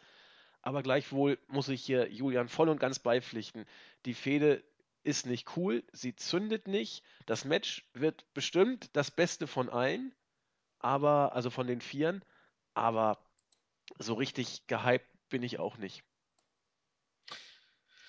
Ja, ich meine, was soll ich jetzt groß da noch anfügen? Ich, es ist halt von der Idee, ähm, fand ich das jetzt noch nicht mal so verkehrt, aber ich weiß halt einfach nicht, ähm, also jetzt zu sagen, okay, die beiden äh, treffen sich und Chris Jericho ist erst skeptisch und dann bilden sie ein Team und dann Turd gegen Jericho gegen AJ Styles. Ähm, diese Storyline finde ich ja jetzt noch nicht mal irgendwie ähm, schlecht. Also das wäre durchaus eine Option gewesen. Natürlich, wie Julian schon sagte, dieses ganze, oder, oder äh, Julian und, und du, Andi, schon sagtest, dass ähm, dieses ganze äh, Chance-Gedöns und so als letztendlicher Aufbau vollkommener ähm, Mumpitz war, aber ich glaube, das ist ja auch der Tatsache geschuldet, dass es dieses Match schon dreimal gab. Und ich glaube, da liegt für mich einfach der Punkt. Ähm, WWE hat es für mich verpasst, irgendwie ähm, AJ Styles erstmal ähm, für die ersten Wochen irgendwas anderes zu geben. Soll heißen, ich hätte das einfach so laufen lassen, dass AJ Styles und Chris Jericho, dass sie sich nicht einig sind, dass Chris Jericho eben skeptisch ist und die beiden wetteifern darum, dass sie, keine Ahnung, jede Woche das bessere Match irgendwie auf die äh, Matte legen und dann äh, sagt eben Jericho, okay, ich habe ja jetzt gesehen, dass du toll bist und jetzt bilden wir ein Take-Team, dann hättest du was gebracht, dann wäre Jericho returned und jetzt hättest du bei WrestleMania dieses Match zum allerersten Mal und dann wäre das äh, Tutti Balletti gewesen. Und da du das eben nicht hast, sondern du hast eben ähm, das Match schon dreimal bekommen, du hattest diesen vollkommen überstürzten Turn nach dieser Take-Team-Bildung, weil es ja einfach alles extrem überstürzt war und dann musstest du halt irgendwie das, äh, ich weiß nicht, warum man es jetzt rausgezögert hat, ein viertes Match zu bringen. Warum man jetzt unbedingt sechs bis sechs Tage vor Mania warten musste, es, es schließt sich mir nicht, aber dadurch musstest du eben dann noch das mit den Chats bringen und so weiter und so fort. Und ähm, das zieht eben das Ganze extrem runter. So hast du immer noch ein sehr, sehr gutes Match. Ähm, was sicherlich hoffentlich AJ Styles äh, gewinnen wird, wobei man äh, ja sagen muss, Sieger Chris Jericho ähm, wir wurden ja auch nochmal daran erinnert, indem man Jericho gegen Fandango nochmal gebracht hat und daran erinnert wurde, dass Fandango mal gegen Jericho gewinnen durfte. Bedeuten jetzt nicht mehr allzu viel. Und ähm, so bleibt ihm halt vermutlich ein sehr gutes Match, was jetzt auch nicht, ja, man weiß es jetzt nicht genau. Ähm, sieben Matches für vier Stunden ist schon ähm, genügend Zeit. Aber viel mehr bleibt da eben halt auch nicht. Es ist eine Fehde, die ihre, ihr Haltbarkeitsdatum einfach schon überschritten hat, weil es eben schon, weil es schon das vierte Match ist. Jo. Da fällt mir ein, ich habe gerade gelesen, dass das ähm, durchaus möglich ist, dass die, also zu diesem Zeitpunkt ist es vielleicht schon klarer, wenn ihr das hört, aber ähm, wo wir das hier besprechen, ist es noch nicht so klar, dass die Annual Entscheidung bei Marvel Battle ja vielleicht doch in der Main Show landet. Warum auch immer. Weil sieben Matches in vier Stunden, ach, die würden ja viel zu lange gehen, also muss man dann noch ein Match zwischenkloppen? Ja, ich glaube noch nicht wirklich dran, weil ähm, weil eine zweistündige Berichterstattung muss, ja, ich weiß nicht. Bei, beim Pay-Per-View wirst du dann wieder Hype-Videos haben und dann wirst du wieder beim, beim äh, Pay-Per-View äh, Werbung fürs Network haben. Und, du darfst ja auch Rocky nicht vergessen. Ja, und Austin und Shawn Michaels und Mick ja. Foley und wie sie alle heißen. Yay. Yay. Aber also, verstehe ich das richtig? Die Memorial Battle Royal soll in die Main Card, aber dafür soll kein Match aus der Main Card runter. Also zusätzlich noch auf die Main Card dann die Battle Royale. Ja, da stehen jetzt nur sieben Matches drauf. Ja. Das würde mal Zeit bedeuten. Also ich habe gehört, die wollen die Matches richtig lang gestalten. Schauen also, wir mal. Wurde was, ja. gepriesen. Ich glaube nicht, zum Beispiel Undertaker gegen Shane McMahon, dass äh, so ein Match kannst du eigentlich keine 30 Minuten begehen lassen. Das ist genauso ja, wie letztes Jahr Sting gegen Triple H, das funktioniert nicht. Der Undertaker braucht aber schon fünf Minuten für seinen Entrance. Ja, das ist richtig. Aber Shane rennt dann relativ zügig, aber. Ja. Nee, schauen wir erstmal. Was glaubt ihr denn? Jericho oder Styles? Ich tippe ja irgendwie darauf, dass Jericho gewinnt und wieder beim nächsten wir das fünfte Match sehen. Ne? Nee, nee, nee, nee, nee. Das ah. wird, das wird Styles das schon gewinnen. Ich bin mir da nicht so sicher. Ja, wieso für Jericho ist doch jetzt schon klar, was dann irgendwann auf sich passiert. Also der soll ja, doch gegen, gegen Nakamura. Ja, im Juni, Juli, aber. Ja, okay, das hast recht, die Zeit ist noch lang. Da kann man noch locker zwei, drei Pay-Per-Views mitfüllen ja. mit Jericho gegen Styles. Oh, bitte Dann steht unentschieden, dann braucht man noch ein Rubber-Match. Oh, das ist doch. Hä? Ach so, ja, das steht unentschieden. Du hast recht. 2-2. Du hast recht. Ich will's, ich will's wirklich nicht nochmal sehen. Also, so blöd kann man nicht sein. Doch, kann man. Ich hoffe aber nicht. Ich hoffe nicht. Nicht Mann, aber WWE. Ich, ich tippe trotzdem auf Styles. Also, ich will, dass es vorbei ist. Jens? Ich tippe auch auf Jericho. Äh, auf AJ Styles. Das haust du so wie eine Selbstverständlichkeit ja. raus. Ach, okay. Ja. Glaubt ihr den Match qualitativ hochwertig? Ja, ne? Ja, vier also, Sterne um und bei kann es werden. Ja, mehr. Kein Klassiker. Nee, glaube ich auch nicht. Sehr gut, aber kein Klassiker. Dann haben wir. Gute... Ja? Ja. Nee, nee, passt schon. Machen wir weiter. Gut. Seven-Man Ladder Match um den Intercontinental Championship. Kevin Owens gegen seinen Nemesis Sami Zayn. The Miz, Dolph Ziggler, Stardust, Zack Ryder und Sin Cara, also die leibhaftige Verkörperung von Jobbern. Es gibt bestimmt ein paar nette Spots, es wird kurzweilig sein, aber wir haben jetzt Sami Zayn und Kevin Owens auf einer Stufe mit Sin Cara, Zack Ryder und Stardust. Hat Stardust eigentlich schon mal ein Match bei Raw gewonnen in diesem Jahr oder im letzten? Also im letzten Jahr bestimmt. Ja, aber ich glaube Ich kann mich nur an Jahr. diese Fehde mit Titus O'Neill erinnern, wo er wirklich Woche für Woche immer das gleiche Match hatte und immer und immer ja, wieder verloren hat. Das war dieses was, Jahr. Dann, was da ich möchte noch mal dran erinnern. Also das ist, das ist Dann kam ja das Titelmatch, ne? Dieses Four-Way-Match, wo Owens gewonnen hat. Nachdem er jede Woche verloren hat, hat stand er auf einmal in dem Titelmatch mit Tyler Breeze und so. Ja, ja, das sowieso. Und Titus O'Neill hat dann einfach, ich glaube, gegen Adam Rose oder äh, wer was? Bordellis verloren? Nach, nachdem er, glaube ich, 14 Siege in Folge im TV hatte. Stimmt. Das ist Booking. Ja, aber war das, war ja. das unter ferner Liefen auf jeden Fall verloren, ja. Also, nee, das war gegen einer von Social Outcasts, ja. da bin ich mir relativ sicher. Aber das Match wird gut. Ich, hab, ich weiß nicht warum. Ich glaube, das wird einfach ein gutes Match. Ich freue mich das einfach auf das letztes Match. Jahr auch schon. Das ist, das ist, kann sich noch irgendjemand an, daran erinnern, was letztes Jahr aus, da, ab, abgesehen davon, ich möchte schon nicht fragen, ob mir jemand alle Teilnehmer vom letzten Jahr aufzählt. Ich weiß auch nicht, weil es wer letztes Jahr Champion war. Wer hat letztes Jahr das Leitermatch ja, gewonnen, Julian? Ich das weiß man. Das ist das Einzige, was ich Das muss weiß. man wissen. Brian. Ach ja. Dann war dieser Auf, äh, der Aufbau war das mit dem Titelclown. Stimmt. Aber kann sich noch jemand an dieses Match erinnern? Warte mal, Ambrose? Ambrose war dabei, Sigler war dabei, Miss war dabei. Miss? Nee. Nicht? Nee, ich glaube nicht. Sicher? Sicher bin ich mir nicht, aber ich glaube.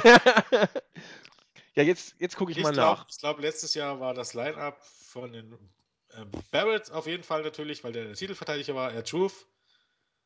Ähm, der hat ja immer die Leitern geklaut. Ah, Truth war dabei, ja. ja. Hat er nicht immer von mit seiner Angst vor Spinnen davon geredet, irgendwie mit den Leitern? Ja, irgendwas war da, du hast recht. Warte mal, jetzt gucke ich mal nach. So, Daniel Bryan, Bad News Barrett, Ed Roof, Luke Harper, Dolph Ziggler, Dean Ambrose und Stardust.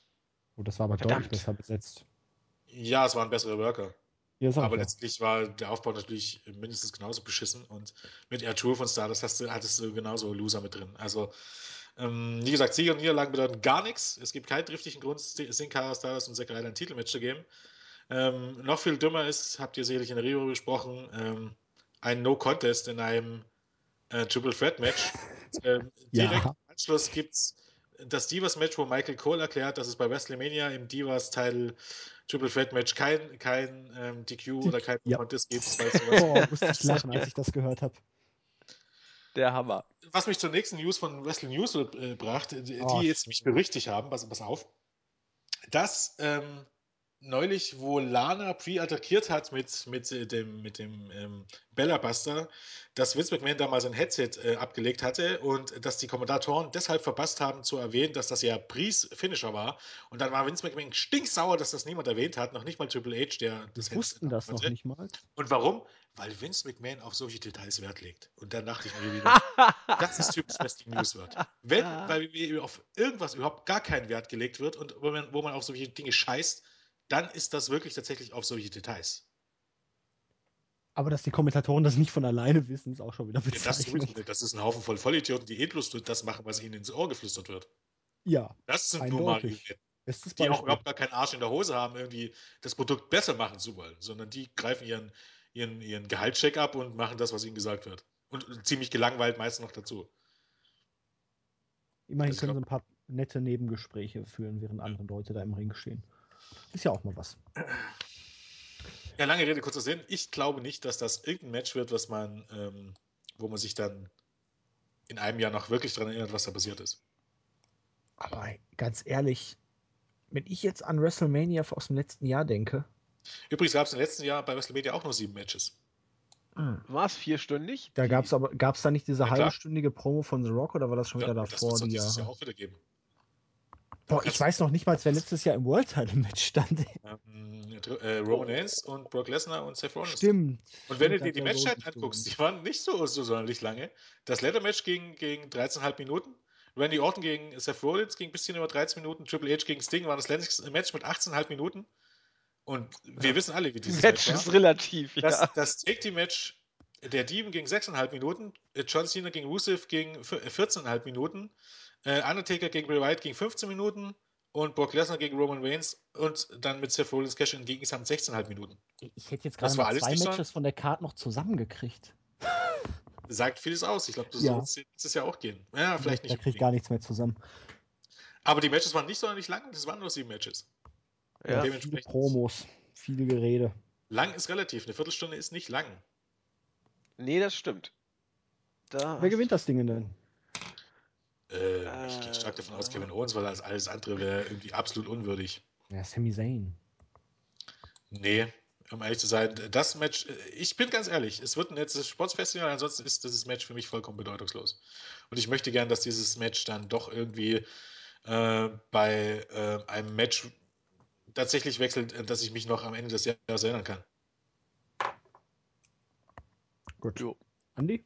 Ja, ich weiß nicht wieso. Ich glaube, es wird besser als letztes Jahr. Ich kann nicht mehr genau sagen, warum. Ich fand es letztes Jahr nämlich nicht so toll wie die meisten. Was noch? Weil aber dieses Jahr mit Zack Ryder und The Miz noch Leute drin sind, die noch äh, nicht so sonderlich, also ich weiß nicht, keine Ahnung. Ja. Selbst in Kara ist schon grenzwertig. Ja, ich, ich kann es auch nicht. nicht so, die sind nicht so gut, dass du sagen könntest, das wird jetzt besser. Nee, ich, ich kann es auch nicht benennen, warum ich das Gefühl habe. Ich, ich hab's einfach werde ich auch bestimmt enttäuscht, aber das macht nichts. Ich, ich hoffe, Owens befürchte Zane. Ich möchte Zane nicht als IC-Champion haben und dann eine Fehde gegen Owens auf dem Level. Äh, ja, doch, Owens. Mit dem kann ich auch ein bisschen mitfiebern.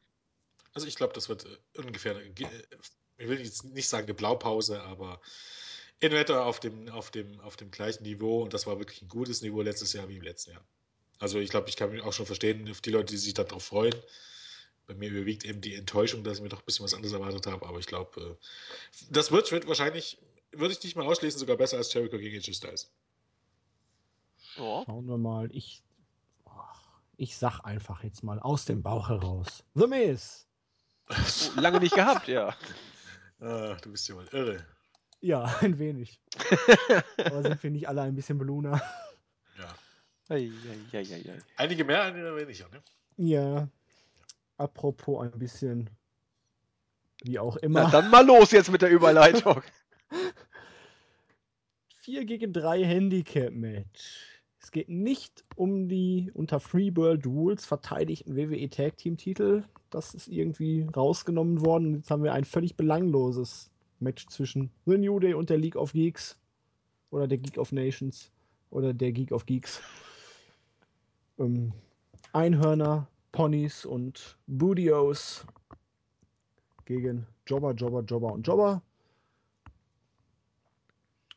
Ich hatte es ja mit Andy in den vergangenen Reviews immer schon mal wieder angesprochen, dieser Face-Turn, der eigentlich überhaupt nicht vollzogen wurde bei New Day. Die sind jetzt einfach nur wieder freundlich und beleidigen das Publikum nicht mehr.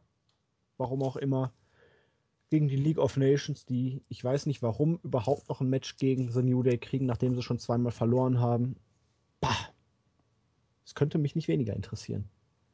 Ich glaube, es interessiert auch keinen.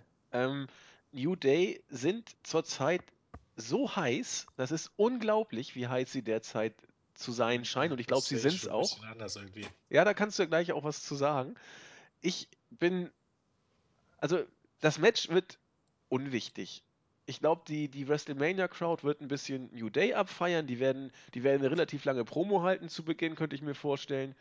Äh, dann wird es ein Match geben. Ob New Day jetzt gewinnt oder verliert, ist genauso egal, wie sie Face oder Heel sind. Interessiert auch keinen. New Day können jetzt zum Face geturnt werden. Sie können Heels bleiben. Sie machen eh ihr Ding, tüdeln da rum und drehen sich um sich selbst. Mehr ist das nicht. Aber Jens meint ja, sie seien vielleicht gar nicht so over. Das hat nichts mit over zu tun. Ach so. Äh, in einem Haufen voll, äh, in einem Roster, in dem 80% der Leute überhaupt gar nicht over sind, sind die Leute, die einigermaßen over sind, äh, die großen Stars. Also, ja. Unter den Blinden ist der einäugige König. Ich glaube einfach, dass der New Day in Act ist, der ähm, unter den, den Fans, die gucken, also den Hardcore-Fans oder den ähm, Zuschauern, ähm, sehr, sehr gespalten wahrgenommen wird. Also die einen feiern die total ab und kaufen sich tatsächlich eine oder so. Und die anderen sind absolut abgenervt und für die ist das eher Go-Away-Heat. Soll heißen, ähm, eher ein Grund, WWE nicht mehr zu gucken. Äh, also was heißt, der, das berühmte Fass, äh, der berühmte, berühmte Tropfen, der das Fass zum Überlaufen bringt.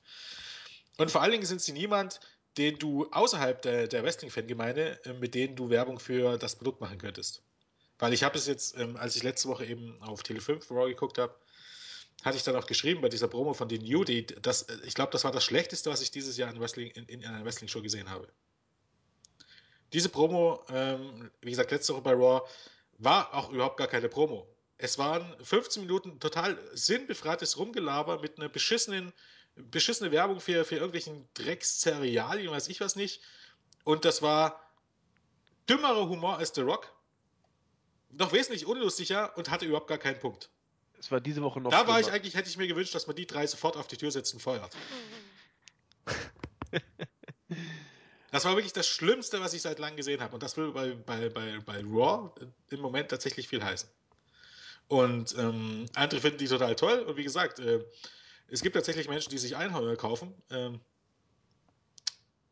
ja, und ähm, das Merchandise verkauft sich gut und bla bla bla. Aber die sind definitiv niemand, mit dem man außerhalb der, der Wrestling-Gemeinde Werbung für dieses Produkt machen kann. Und deshalb ist das, äh, die sind heiß ähm, alles, alles äußerst relativ. Sie sind ein Comedy-Act, der ähm, beim guten Teil des Publikums Stimmung reinbringt, aber das heißt im Grunde gar nichts, wenn man jetzt mal ganz ehrlich ist. Das war nicht bei Santino Marello auch der Fall. Und die Socken haben sich, glaube ich, auch nicht schlecht verkauft. Die Cobras. Aber jetzt gibt es immerhin Cerealien. Budios. Ja, ganz genau. Wenn John Cena schon nicht da ist. Gibt es die tatsächlich mittlerweile zu kaufen? Na, wenn Stimmt. nicht, dann wird es sie bald geben, denke ich. Meine ich doch. Also ich, ich, bleib, ich bleibe dabei, wenn New Day reinkommt, wird bei WrestleMania die Crowd äh, positiv reagieren. Ich will nicht sagen, sie wird durchdrehen, aber es wird einen, einen, einen großen Pop geben. Das, was Jens gesagt hat, unterstreiche ich in jeder Hinsicht. Mehr ist es auch nicht. Vollkommen also ich richtig. Ich glaube, ich glaube, ähm, in der Main Show, ich meine, irgendwann muss man ja mal, ich hoffe, dass es nicht der Opener wird, muss man ja irgendwann mal Pipi gehen oder sich einen Kaffee machen. Das wird für mich der Entrance von The New Day. Ja, dann kannst du einen langen Kaffee machen. Nicht unbedingt das Match, aber definitiv der Entrance mit dem vollkommen sinnbefreiten Rum. Weil die auch, die schreien und quietschen rum. Wie kann man das denn nicht nervig finden? Ich, ich sag dir warum. Weil also das, was, was sie im Moment sagen und, und kreischen, ist in der Tat nicht gut. Also es ist auch für mich anstrengend als bekennender New Day-Fan, weil ihre Promos, wie du schon sagtest, keine Promos mehr sind. Sie beleidigen nicht mehr die, die Stadt, in der sie sind. Da haben sie immer so den ein oder anderen Knaller, finde ich, rausgehauen. Sie, sie reden mittlerweile nur noch sinnbefreites Zeug. Das finde ich sehr bedauerlich, weil äh, sie von ihrer Zusammensetzung her finde ich sie nach wie vor gut. Vom, vom Charismatischen, von der Art und Weise, wie sie ihr darum Programm durchziehen. Nee, äh, es geht aber darum, was sie jetzt, und da bin ich auch vollkommen bei dir, was sie jetzt sagen und wie sie sich jetzt gerade geben das ist nicht gut. Das ist langweilig, es ist anstrengend und nervig, weil es nichts mehr ist, keine, keine Spitzen gegen irgendwas. Dieses bisschen Gebäsche gegen äh, die Geeks of Geeks hat sich nach dem zweiten Mal schon totgelaufen. Aber das ist etwas, was New Day, ich will nicht sagen killt, aber was, was äh, auf Sicht äh, an dem nagt, was sie eigentlich mal overgebracht hat. Das denke ich auch. Er ist wahrscheinlich auch ein bisschen Überpräsenz, wie das halt bei WWE ja. so ist. Äh, wenn etwas läuft, dann muss man das alles äh, mehr, mehr, mehr. ausschlachten, genau, bis zum, bis zum geht nicht mehr. Ähm, wird definitiv so sein. Ähm, Glaubt ihr denn, ja. dass die Faces, wenn man sie denn so nennen kann, hier gewinnen? Ich glaube, es ist scheißegal, wer dieses Match gewinnt. Ja, natürlich. Jetzt mal ganz ehrlich, das ist genau, das ist genau der Punkt. New Day hat bis jetzt wirklich eigentlich jedes Match in jeglicher Konstellation gegen die vier gewonnen. Ja. Eigentlich müssen die vier jetzt schon gewinnen, weil äh, warum sonst vorher der ganze Kram? Ich traue zu, dass die das. das Einfach um die auf die Karte zu kriegen. Äh, du, warum dann nicht ein Einzelmatch und, und mit den anderen beiden am, am Ringrand, zumal äh, Rusev und, und King Barrett ja wahrscheinlich eh angeschlagen sind, äh, Del Rio und Barrett eh angeschlagen sind und du machst ein Tag Team Match draus. Äh, also um den Titel. Warum dieses Free und, und, und Free Handicap vor allem nach dem bedrohlicher für die Faces. Naja, ja. Herzlichen Glückwunsch. ich glaube, die du League musst dir das alles schön reden. Die League of Nations oder die Fingerwedler, wie ich sie gerne nenne, sind, glaube ich, für gar niemanden mehr bedrohlich. Die Fingerwedler? Natürlich. Was, sind, was heißt denn Fingerwedler? Jedes Mal, wenn sie jubeln, stehen sie da, machen diese Del Rio-Geste und wirbeln mit ihren Armen rum. Was das soll, weiß ja, kein Mensch. Stimmt. Die haben sich wahrscheinlich ein paar Hundevideos zu viel angeguckt. Du weißt doch, wenn der Schwanz immer den Propeller macht. Das, das, das Ding ist, einzeln konnte ich mit denen allen vier irgendwann noch was anfangen. Del Rio ist schon ein bisschen länger her, da hat mich dann auch dann zuletzt und auch nach seinem Comeback ein bisschen gelangweilt. King Barrett hatte immer Potenzial, Rusev auf alle Fälle und Sheamus, okay, dann zuletzt auch nicht mehr, was aber auch daran liegt, wie man ihn dargestellt hat im, äh, nach, seinem, nach seinem Comeback äh, vor einem Jahr. Aber äh, zu viert sind die bei mir ziemlich nah dran an den New Day, muss ich mal sagen. Und da, da reicht im Moment nicht mal irgendwie Team Bad, oder oh wohl Team Bad mit Unity. Die sind auch ganz schön nervig. Aber ich glaube, oh, Eva Marie reicht ja nicht. Ich habe mir gerade einen Schauer über den Rücken gejagt. Ja, genau. also unfassbar. Wie gesagt, es ist, äh, eigentlich ist es schon fast eine Beleidigung, wenn die dann Superstars genannt werden. Also es ist unglaublich. Also ich glaube irgendwie League of Nations, weil die haben irgendwie jetzt ganz schön viel verloren. gegen, gegen, die guten.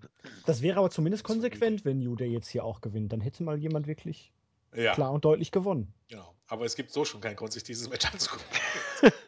du hast in, hast in jeglicher Konstellation gesehen, wie New Day gegen die League of Nations gewinnt. Es gibt, es gibt überhaupt gar keinen Grund für dieses Match. Das nicht, nicht einen einzigen. Ich, ich, ich weiß gar nicht, haben, haben äh, die überhaupt irgendwann mal ein Match gewonnen? Seamus, Alberto und nee. Alberto und Joseph, also auch ein Singles-Match oder so? Irgendwas mal gegen die drei. Ich meine nicht, ich meine, die haben wirklich alles gewonnen, New Day.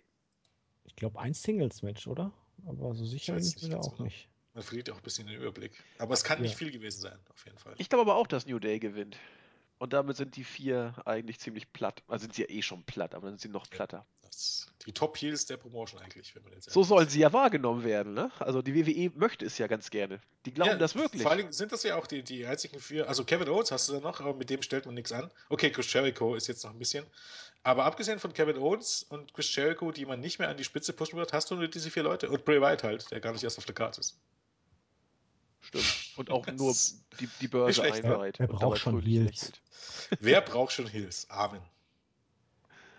Gehen wir weiter. Das WWE Divas Championship Match, Triple Threat Match, Charlotte gegen Sasha Banks und Becky Lynch. Die drei von NXT, die als Inbegriff für die, ähm, man möge sich die Anführungszeichen jetzt vorstellen, Divas Revolution stehen ja, es ging die ganze Zeit eigentlich eher zwischen Charlotte und Becky Lynch. Die Freundschaft zerbrach. Die beiden bitchten sich an. Charlotte hintergang ihre Freundin. Sie gewann dann den, äh, verteidigte den Titel dann mit unlauteren Mitteln und Daddys Hilfe.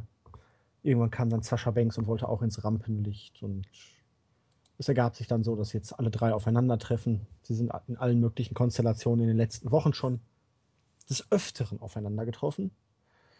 Hier steht jetzt gerade nicht bei, ob Daddy Flair auch am Ring sein wird, aber. Ja, ganz sicher. Ganz der Weg ist bereitet für einen Sieg von Sasha Banks und am Ende wird sich wahrscheinlich in dieser ganzen Division auch nach WrestleMania gar nichts ändern, aber es könnte ein ganz gutes Match werden. Und es hat zumindest ein bisschen Substanz, auch wenn man da jetzt in den vergangenen Wochen doch stark nachgelassen hat. Das war ja. irgendwie vor ein paar Wochen noch deutlich interessanter. Das, das hast du schön gesagt. Also Marvin und ich haben es auch bei der Review am Dienstag gesagt in den letzten oder auf den letzten Metern ging dieser Fehde dann doch deutlich die Luft aus, was auch damit zu tun hat und auch eher was Negatives wieder. Ähm, Becky Lynch wirkt mittlerweile wie, fast wie ein Fremdkörper in diesem äh, Triple Threat Match. Sie war bei Raw, wirkte sie sowas von unter ferner Liefen. Es, es ging nur auf äh, Charlotte und, und Sascha Banks hinaus eigentlich und Becky Lynch war wie so ein, ja, wie ich sagte, wie eine Art Fremdkörper, der eigentlich nur gestört hat. Das ist ein bisschen bedauerlich, weil sie alle dreimal auf einem gleichwertigen Level waren. Eigentlich, du hast es schon gesagt, der Weg ist bereitet für Sascha Banks. Positiv hier, die drei stehen sag ich mal, im, im weiblichen Main-Event. Da gehören sie eigentlich auch von der wrestlerischen Klasse hin. Das ist gut. Aber äh, von Divas Revolution ist man ja trotzdem so weit entfernt wie damals, als man das Ganze gestartet hat. Das Match wird trotzdem, glaube ich, ja, es wird gut. Es wäre ja eigentlich schon passender gewesen, wenn man jetzt hier, da man ja anscheinend wirklich eher auf Sascha gegen Charlotte geht, eine Elimination Stipulation eingebaut hätte, ja. dass man dann Becky Lynch irgendwann eliminiert und sich dann Charlotte und Sascha Banks dann alleine gegenüberstehen. Ja, aber die brauchst du ja für spätere nochmal. Ja, ich glaube einfach, ähm, also erstmal, äh, um mal zu kommen, jetzt kommen wir langsam ähm, zum Teil der Card, die interessant ist, weil bisher war das für mich alles nicht WrestleMania würdig. Ähm, nicht unbedingt von der Matchqualität, also zumindest beim Leather-Match und bei Jericho gegen AJ Styles, weil ich glaube, die Matches werden äh, durchaus gut, ähm, aber halt vom Aufbau. Ähm, ich glaube, der Grund, warum Becky Lynch da drin ist, nebenbei, dass sie, äh, davon abgesehen, dass sie eben relativ populär war, dann tatsächlich, dann während ihrer Fehler gegen Charlotte, hat sie ja durchaus gute Reaktionen bekommen und ähm, war so ein bisschen eine kleine Überraschung, dass sie dann doch so gut ähm, ankam, ähm, dass sie den Pin einsteckt, damit man nach Mania Charlotte gegen Sascha Banks bringen kann. Jo. Ich glaube, dass Sascha Banks den Titel gewinnt, indem sie Becky Lynch pinnt. Das kann natürlich sehr, sehr gut möglich sein. Und sie hat sich auch verdient, nachdem sie eigentlich jetzt wirklich in den letzten Monaten starke Leistung gezeigt hat. Aber ja. Und ja, dann glaube ich, dass es nach Mania mit Charlotte gegen Sascha Banks weitergeht. Also ich glaube, ähm, bin mir relativ sicher, dass die Idee dahinter steckt. Es kann natürlich auch sein, dass Charlotte verteidigt, indem sie Becky Lynch pinnt. Das kann auch natürlich sein, aber ich weiß nicht. Ich finde, ähm, ja, ich meine, Sasha Banks ist eigentlich ein Babyface, dementsprechend ist es immer ein bisschen schwierig, wenn man nicht den, den Champion pinnt, aber das könnte ja auch der Aufhänger dann für, für die weitere Fehde sein. Ist sie auch ja. nicht.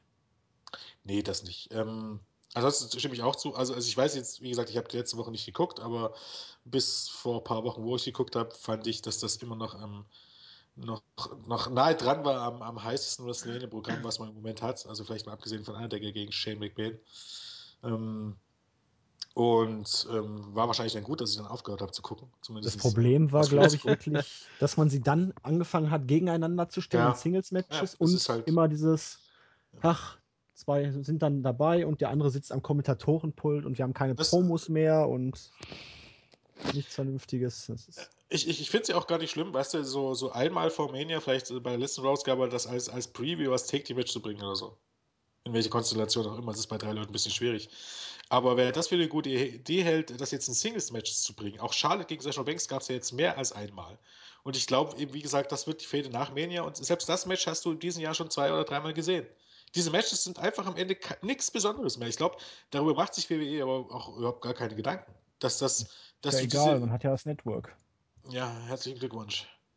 Und das ist irgendwie, das, das nimmt mir irgendwie auf Dauer irgendwie tatsächlich, oder es war in den letzten Jahren schon so, das wird jetzt immer schlimmer, nimmt mir einfach ein bisschen den Spaß. Wenn ich alle Matches schon gesehen habe, ähm, die Storylines sind einfach nicht mehr wirklich vorhanden und ich soll mir das dann, soll mich dann auf ein Pay-Per-View-Match äh, freuen. Ähm, ich weiß nicht, das ist, äh, funktioniert bei mir nicht. Aber in Anbetracht dessen, wie gesagt, dass ich die letzte Woche nicht geguckt habe, äh, sehe ich den Ganzen sehr, sehr positiv entgegen und ich hoffe einfach, dass die drei ähm, ja, eine ähnliche Leistung abliefern, wie ähm, sie es bei NXT getan haben. Ich, ich, ich habe meine Zweifel, um ehrlich zu sein, weil, wie gesagt, bei NXT hatten sie viel, viel Zeit zum Vorbereiten und zum Match durchsprechen. Die Zeit werden sie hier definitiv haben, aber ähm, ich hoffe einfach mal, dass sie ähm, daran anknüpfen können. Also gehen wir alle davon aus, dass Sascha Banks das Ding gewinnen wird. Ja, oder eben Charlotte. Charlotte, Becky Lynch wird ganz sicher nicht gewinnen. Oder Charlotte, genau. Eine von den dreien wird gewinnen. Becky Lynch wird nicht gewinnen. Aber ich, ich tippe auch auf Sascha Banks. Das, wär, das ist dann ihr WrestleMania-Moment. Was weiß ich, wie man das nennen möchte. Sei ihr gegönnt. Passt auch. Okay. Kommen wir langsam dann doch zu den Main-Event-Paarungen. Street Fight, Brock Lesnar gegen Dean Ambrose. Wir haben es vorhin schon so ein bisschen angesprochen. Es war eigentlich, dass Lesnar Ambrose immer wieder auf die Fresse gegeben hat. Alles baut dann so ein bisschen darauf auf, dass Ambrose Lesnar dabei, wie hieß der Pay-Per-View noch, Fastlane den Titel gekostet hat. Lesnar war sauer, Ambrose ist verrückt. Er holte sich dann immer wieder F5s ab, immer und immer wieder und wollte nicht aufgeben und weil Lesnar ja auch noch irgendwie ein Match brauchte für WrestleMania, ist es dann dazu gekommen und ja, in den vergangenen Wochen war Dean Ambrose dann immer mehr zum Hardcore-Fighter verkommen, hatte Unterweisungen von Hardcore-Legenden aus der Vergangenheit mit Mick Foley und Terry Funk, hat ein paar Präsente bekommen in Form eines Baseball-Bats mit dem Barbed Wire und naja, eine Kettensäge. Ist am Ende bei Raw verwirrt um den Ring gelaufen und hat sich ein paar Spielzeuge eingepackt. Ja, jetzt haben wir dieses Match, Street Fight. Es dürfte ziemlich hart, ziemlich brutal werden. Und wenn ich so die Meinungen aus dem Internet lese, ist es das Match, worauf die Leute sich am meisten freuen. Und irgendwie muss ich sagen, ich auch einfach, weil die beiden dafür bekannt sind, sich die Scheiße aus dem Leib zu prügeln und sich dabei auch nicht selber wirklich schonen. Stimmt. Aber Fede hätte noch ein bisschen. Irgendwas, ich weiß nicht, irgendwas fehlte mir da. So vielleicht wirklich dann der, der Moment, wo ich denke, Dean Ambrose hat eine Chance gegen Brock Lesnar. Wenn er jetzt wirklich gewinnt, okay, alles richtig gemacht vielleicht, aber. Nee, das Problem ist, also für mich, ich, vielleicht ist es das, aber für mich ist das Problem, dass es ähm, einfach so war, dass das Ganze unterbrochen wurde und, und gestört wurde. Ja. Du hast auf der einen Seite diese Fehde mit, mit Bray White und, und Brock Lesnar laufen, die du dann aber bei, bei, beim nach Royal Rumble quasi äh, beendet hast, um die Fehde Ambrose gegen, gegen Lesnar aufzubauen. Und nach Fastlane hast du das wieder fallen lassen und hast für, für Gott, wie hieß dieses Special? Äh, Roadblock. Äh, Roadblock hast du auf einmal wieder White Family gegen, Triple, äh, gegen, gegen Brock Lesnar und ähm, Ambrose Dean Ambrose gegen, gegen Triple H aus. Und das, ja. das war einfach, keine Ahnung, das ist wie, wie ein Schnitt gemacht. Das ist ein bisschen wie eine das hat einfach irgendwie den Schwung aus dieser Fehde rausgenommen. Und danach hat, hat während bis zu Fastlane war für mich ähm, Dean Ambrose gegen Brock Lesnar das wesentlich sinnigere Match als ähm, Brock Lesnar gegen Bray Wyatt. Und danach irgendwie hat, konnte es irgendwie nicht mehr so richtig Fahrt aufnehmen, hatte ich das Gefühl. Sehe ich genau wie du. Also hättest du es jetzt nicht gesagt, ich wollte gerade auch genau das Gleiche sagen. Dieser Roadblock war tatsächlich ja wie, wie ein, ein Schnitt in der Storyline und danach, also es, es wirkte so, wie soll ich das am besten formulieren?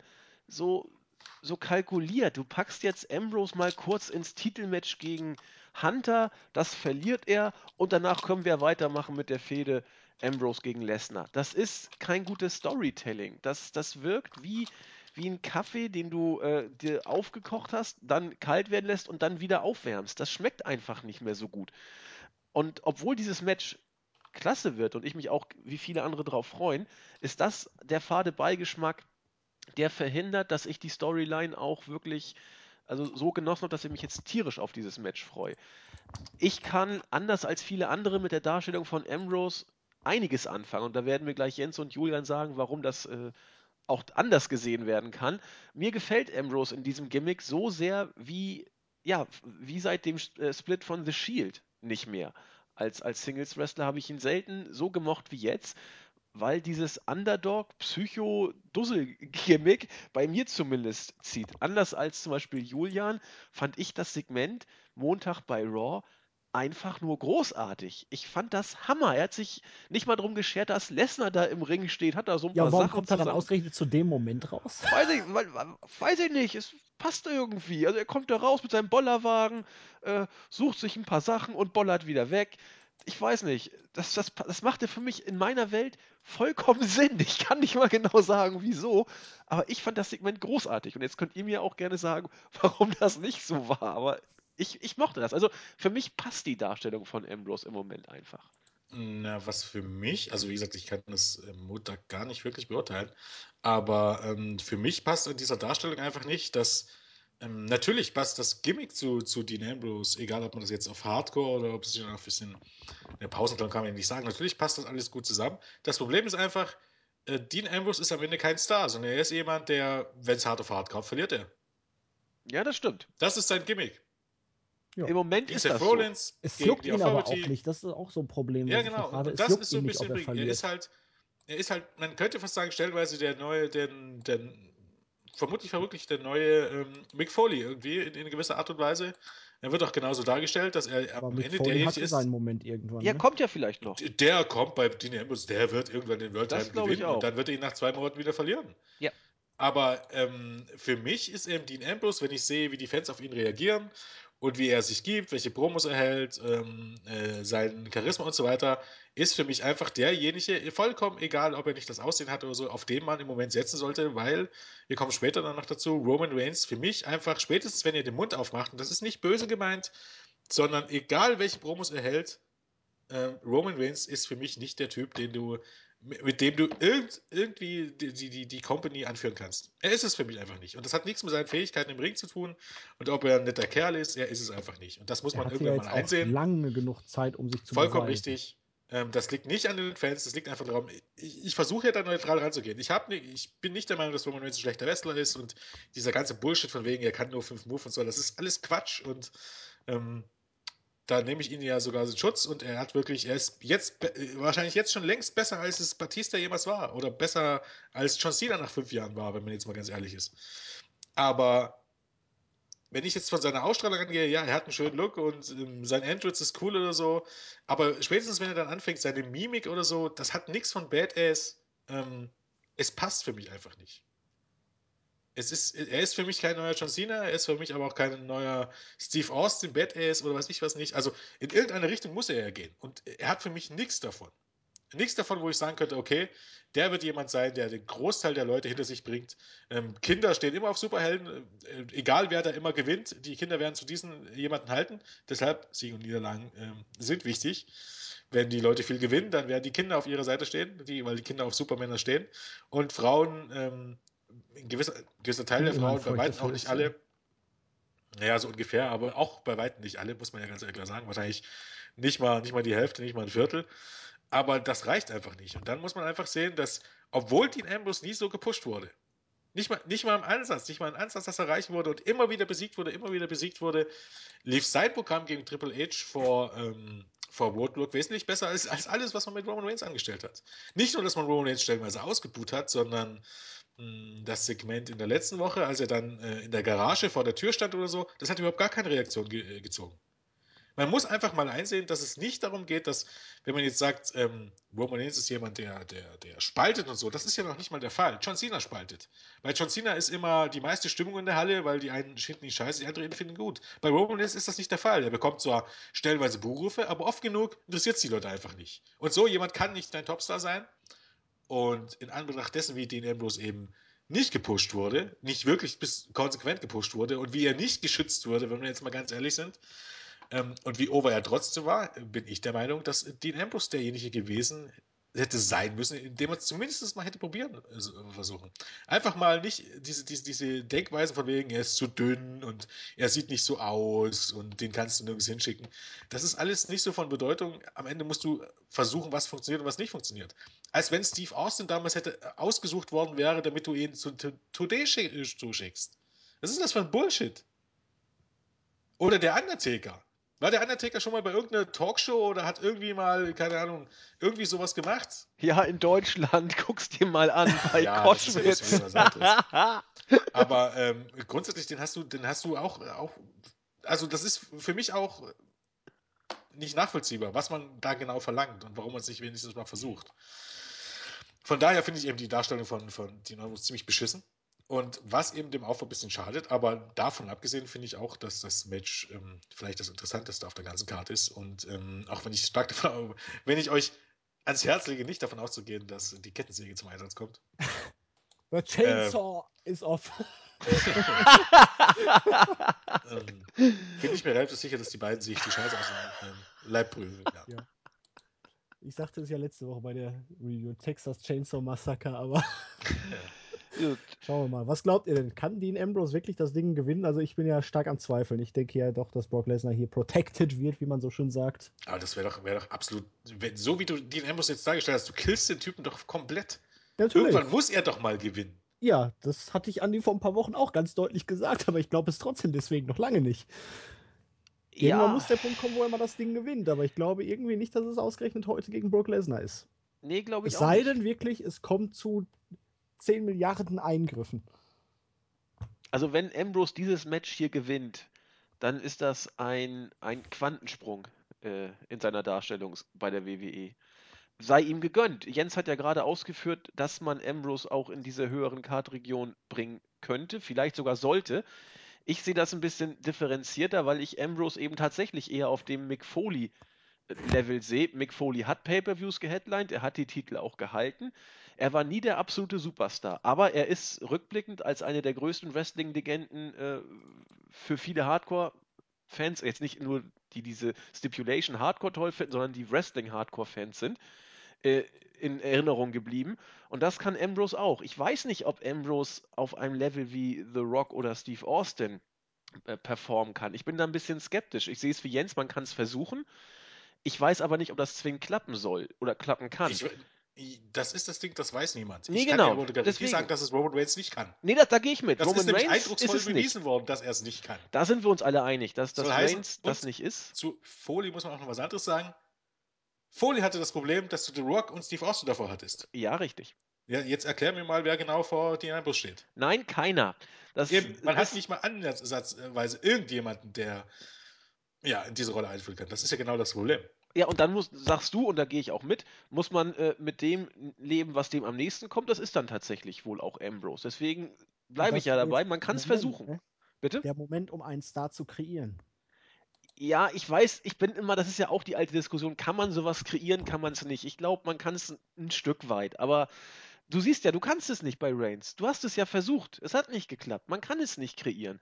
Du musst bestimmte Sachen mitbringen und die kannst du dann pushen aber du kannst nicht jemanden zum Superstar machen, der es einfach nicht mitbringt. Und, und Reigns hat ja gewisse Anlagen, aber er ist eben nicht der, den die Fans wollen. Es, es klickt eben nicht. Er connectet ja, man muss eben auch nicht. ganz klar sagen, er hat gewisse Anlagen. Ähm, das ist halt die Frage, welche Anlagen hat denn Roman Reigns? Er ist er kein besserer Wrestler als viele andere. Nein. Er, er, hat, er hat den Look. Ja. Und er ist offensichtlich mehr beliebt bei seinen Kollegen. Und das war's. Er ist ein netter Kerl. Ja. ja. Langt nicht. Was aber das, das ein netter Kerl würde, ist, um berühmt zu werden. Ne?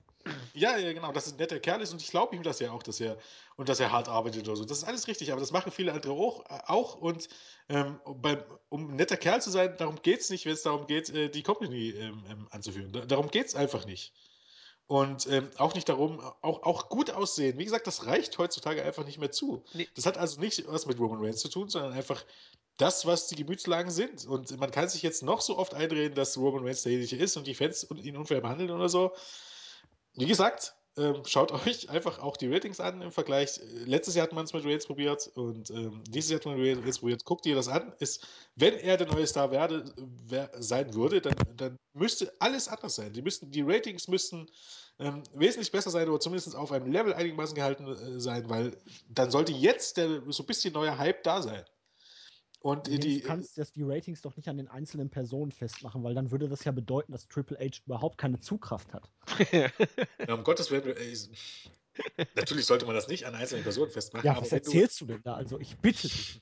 Wenn, wenn du einen neuen Star da hast, der, der aufsteigend ist und ähm, ähm, was bedeuten soll, dann sollte dann sollte das an irgendwas zu merken sein. Und ich sehe es einfach nicht. Äh, man, man, ich habe manchmal eher das Gefühl, man versucht sich einzureden, dass man das irgendwo dran sieht. Ich sehe es nicht. Äh, und zu dieser Triple H-Geschichte, ich, ich bleibe dabei und zitiere Wrestling isn't Wrestling.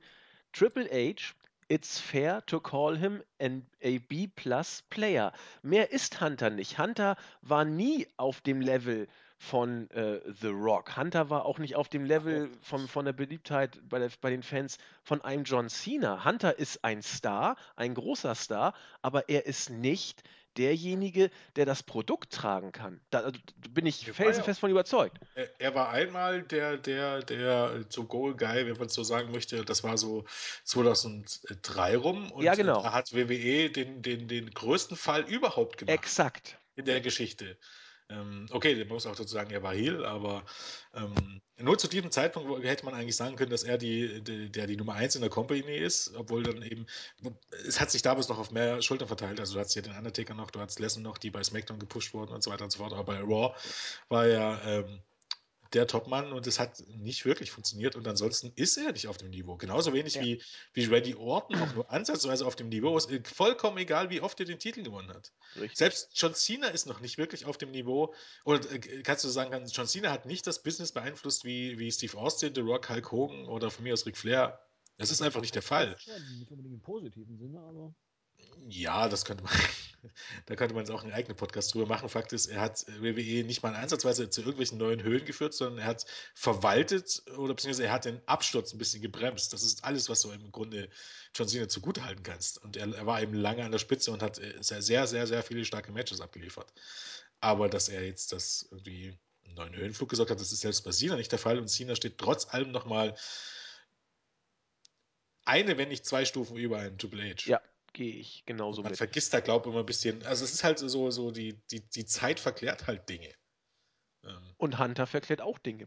ja, und irgendwann reicht es halt dazu, dann tatsächlich äh, sich auf die Titelregentschaft zu gucken und jeder glaubt, dass das nun der absolute Topstar war. Also, ähm, Triple H war als Gegenspieler für die jeweiligen Topstars immer, immer ein wichtiger Bestandteil, definitiv. Und der war sicherlich nicht unwichtiger als beispielsweise in Mick Foley, aber er war definitiv kein ja, er, er, war eben in B-Plus Player, könnte man tatsächlich sagen. ich würde ganz gerne nochmal auf, auf äh, Dean Ambrose kurz zurückkommen. Ich sehe es genau wie Jens, dass es lohnenswert wäre oder zumindest den Versuch wert wäre, ihn in die Richtung zu pushen, in der Roman Reigns derzeit krampfhaft gehalten wird, was aber nicht funktioniert.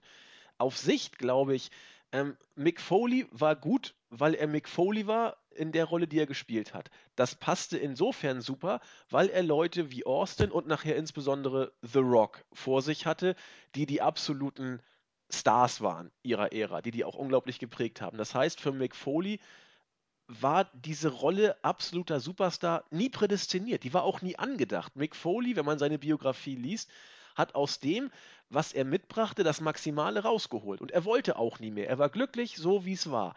Ambrose sehe ich auch auf diesem Level eines Mick Foley. Ich sehe in Ambrose nicht den Superstar, der die Liga trägt. Der ist aber auch nicht in Sicht derzeit. Es gibt diese Ausnahmeerscheinung im Moment nicht. Und deswegen ist es für mich vollkommen okay, Ambrose aus der Rolle, in der er meines Erachtens im Moment auch nicht zu Unrecht dargestellt wird, vielleicht mal versuchsweise auf was Höheres zu pushen äh, obwohl er das meines Erachtens nicht ist, aber man kann es machen. So, das ist, glaube ich, äh, auf dem Level kann man sich, glaube ich, einigen, was Ambrose angeht im Moment. Die Frage ist ja, braucht man wirklich diesen einen absoluten Topstar? Ich glaube ja. Ich glaube ja. Der hilft ungemein. Ich weiß nicht. Ich fand zum Beispiel auch tatsächlich, dass John Cena als der einejenige äh, gepusht wurde, immer einen großen Fehler. Er war es aber auch nicht glaube ich. Er, er ist kein The Rock. John Cena Nein, aber er war, er war derjenige, der, der allein an der Spitze stand. Das stimmt. Und der immer die einzige Konstante war, selbst wenn man, wie gesagt, heute erzählt, Randy Orton war damit dabei. Ähm, wenn man genau hinguckt, war das nicht der Fall. Der einzige, der da stellenweise noch rankam, war Batista, aber eben weil du getrennt, äh, zwei getrennte Roster hattest. Batista war der einzige, der noch ansatzweise auf dem Level, was jetzt äh, Star Power angeht, wie John Cena war. Und ansonsten hattest du keinen. Und ich, ich glaube eben auch, dass es besser ist, sich auf mehr als eine Person zu konzentrieren. Ja, das. Ja, nein, dann, da gehe ich ja mit, aber. Nicht, wo es in die richtige geht. Ja, Bitte? Nee, okay. Nee, nee, mach weiter. Ja. Aber es hilft ungemein, dass du eine Lichtgestalt hast. Ein Hulk Hogan war in seiner Zeit extremst wichtig und ein The Rock und ein Steve Austin waren in ihrer Zeit extremst wichtig. Das sind die drei. Ja gut, Ric Flair war in der WWE ja nie das, äh, der hat ja in anderen äh, Ligen seine großen äh, Jahre gehabt letzten Endes. Aber solche Leute kommen alle paar Jubeljahre mal und im Moment ist keiner da. Das heißt, dann muss man es auf mehrere Füße stellen. Das sehe ich ja genau wie ihr. Aber wenn es eben so eine Art The Rock 2 sozusagen oder auf dem ähnlichen glaub, Level wie The Rock, dann ist das natürlich Gold wert. Weil er das den Problem ist einfach. Einzelne. Bei Bitte? The Rock war es ja auch noch Steve Austin zu der gleichen Zeit. Ja, ja. okay. Und wenn man es genau nimmt, war Steve Austin sogar der größere Star als The Rock. Zumindest während seiner Wrestling-Zeit, ja. Ja, natürlich. Ja, ich ja, vom Wrestling gesehen, natürlich. Aber ich glaube, wir schweifen etwas zu ähm, sehr ab. Ein ganz wichtiger Punkt ist noch, was man, glaube vollkommen vergessen hat, gerade in den letzten zehn Jahren, könnte man sagen, ist, dass sich die Zeiten geändert haben. In der Tat. Nee, weil, weil einfach zu sagen, Dean Ambrose ist nicht mehr derjenige, woran macht man das fest? Ah, ja, wie soll ich sagen? Heutzutage ist nicht mehr der strahlende Superheld, der, der Muskel bepackt und grinsend immer durch die Ringe. Das ist ja genau der Punkt, warum Roman Reigns nicht funktioniert. Die Zeiten sind vorbei. Das ist ähnlich wie bei der Attitude-Ära, wo eben auch Leute wie Hulk Hogan nicht mehr wirklich funktioniert nee. haben. An diesem Punkt bist du jetzt auch. Soll heißen, du hast Leute wie Daniel Bryan gehabt, du hast Leute wie CM Punk gehabt, du hast Leute jetzt wie Sami Zayn, wo viele sagen, stell das richtig an, hast du diese Leute. Du musst es aber umsetzen und probieren. Und wenn du dir einredest, dass das nicht funktionieren kann, weil die Leute nicht den Look haben und nicht groß sind, dann wird es auch nicht funktionieren. Das ist richtig. Das ist ein ähm, perfektes Wort zum Sonntag eigentlich. ja, kurz, kurz noch. Austin war auch nicht der Posterboy. Das der war aber das, gesagt, was man zu der richtig. Zeit gebraucht hat. Genau, das ist der Punkt. Austin war das, was man zu der Zeit gebraucht hat. Ich weiß nicht, was diese Zeit heute braucht. Reigns ist es nicht. Das hat dir eigentlich Daniel Bryan ziemlich deutlich gezeigt, was ja. er braucht. Brian. Und dann hast du, wie gesagt, du Leute wie jemanden, den die Fans akzeptieren, den die Fans richtig. groß gemacht haben. Ja, aber den viele Fans akzeptieren. Und ob Zane ja. ein Massenpublikum anspricht, müsste man mal ausprobieren. Das muss man dann aber auch machen. Das, das ist das Problem. Du, du hast ja eben, eben die Sachen, die naturgegeben sind. Das ist dieses natürliche Charisma. Und heute geht vieles darum, ob du den Leuten sympathisch bist. Ja. Und ich glaube, genau das ist das Grund, was, was bei Roman Reigns scheitert. Der ist der Großteil der Leute nicht sympathisch. Genau, ja, das ist. Weil er aufgezwungen ist, richtig. Das sehe ich genauso. Ja, nicht mal, weil er aufgezwungen ist, sondern weil ich nicht wüsste, warum er jetzt. Äh, warum soll er mir jetzt sympathisch sein? Ich, ich, ich, es ist einfach nicht so, dass ich jetzt sagen könnte, okay, äh, ich fühle mich denen verbunden in irgendeinem Punkt. Oder ich habe jetzt. Äh, ja, ich weiß, was du meinst. Ne? Ja, weil Brian siehst du und, und man Daniel mag Bryan ihn war das genau weit. der Fall. Ja. Und Sami Zayn hat genau die gleichen Anlagen. Und bisher, überall, wo er aufgetreten ist, hat es bei Sami Zayn funktioniert. Und jetzt ist es aber so, jetzt hast du ihn hochgeholt und so wie man ihn darstellt, kann es nicht funktionieren. Nee, ja. wird es auch nicht. Und bei Ambrose hattest du zumindest einen Vorteil dadurch, dass das Shield am Anfang konsequent gepusht wurde. Eben. Konnte er sich vernünftig im Main Roster etablieren. Genau. Und ich denke einfach, dass auch genau Dean Ambrose auch genau diesen Punkt hat. Der ist den Leuten sympathisch. Ja, der ist jetzt nicht unbedingt ein Vorbild oder so, aber nee, er ist aber der sympathisch. Irgendwas, womit man sich identifizieren kann oder zumindest diesen Rebell in sich, den man gerne wäre. Genau. Und das ist das, was wir erkennen muss. Das, das, das neue Muskeln, das neue Bodybuilder, das neue Schönling ist, das ist, äh, ist sympathisch. Und das muss man irgendwann mal erkennen. Und dann wird man feststellen, dass man Leute wie Eva Marie nicht pushen sollte. Sondern Leute wie Bailey. Es ist genau, also für mich ist das hm. erwiesen mittlerweile. Guck dir Bailey an und guck dir Eva Marie an. Es ist nicht einfach rauszufinden, warum das eine funktioniert und das andere nicht funktioniert. Bailey ist den Leuten sympathisch. Die ist echt. Ja, sie liebt das Eva Business, ähm, sie liebt wirklich äh. Wrestling. und sie kommt auch genauso rüber. Aber gut. Ich halte mich bei Bailey zurück. Lesnar oder weiter. Ambrose? Lesnar. Ähm, Ambrose, weil muss, sag ich mal. Und weil ähm, die White-Familie geschlossen gegen Brook Lesnar eingreift und ihn zur Hölle schickt. Fuck Finish bei Mania? Oha. Dann hat aber Ambrose damit auch wenig gewonnen. Natürlich, aber das sieht man ja bei WWE nicht. Äh, genau, aber ich ja. hoffe einfach auch mal auf Dean Ambrose.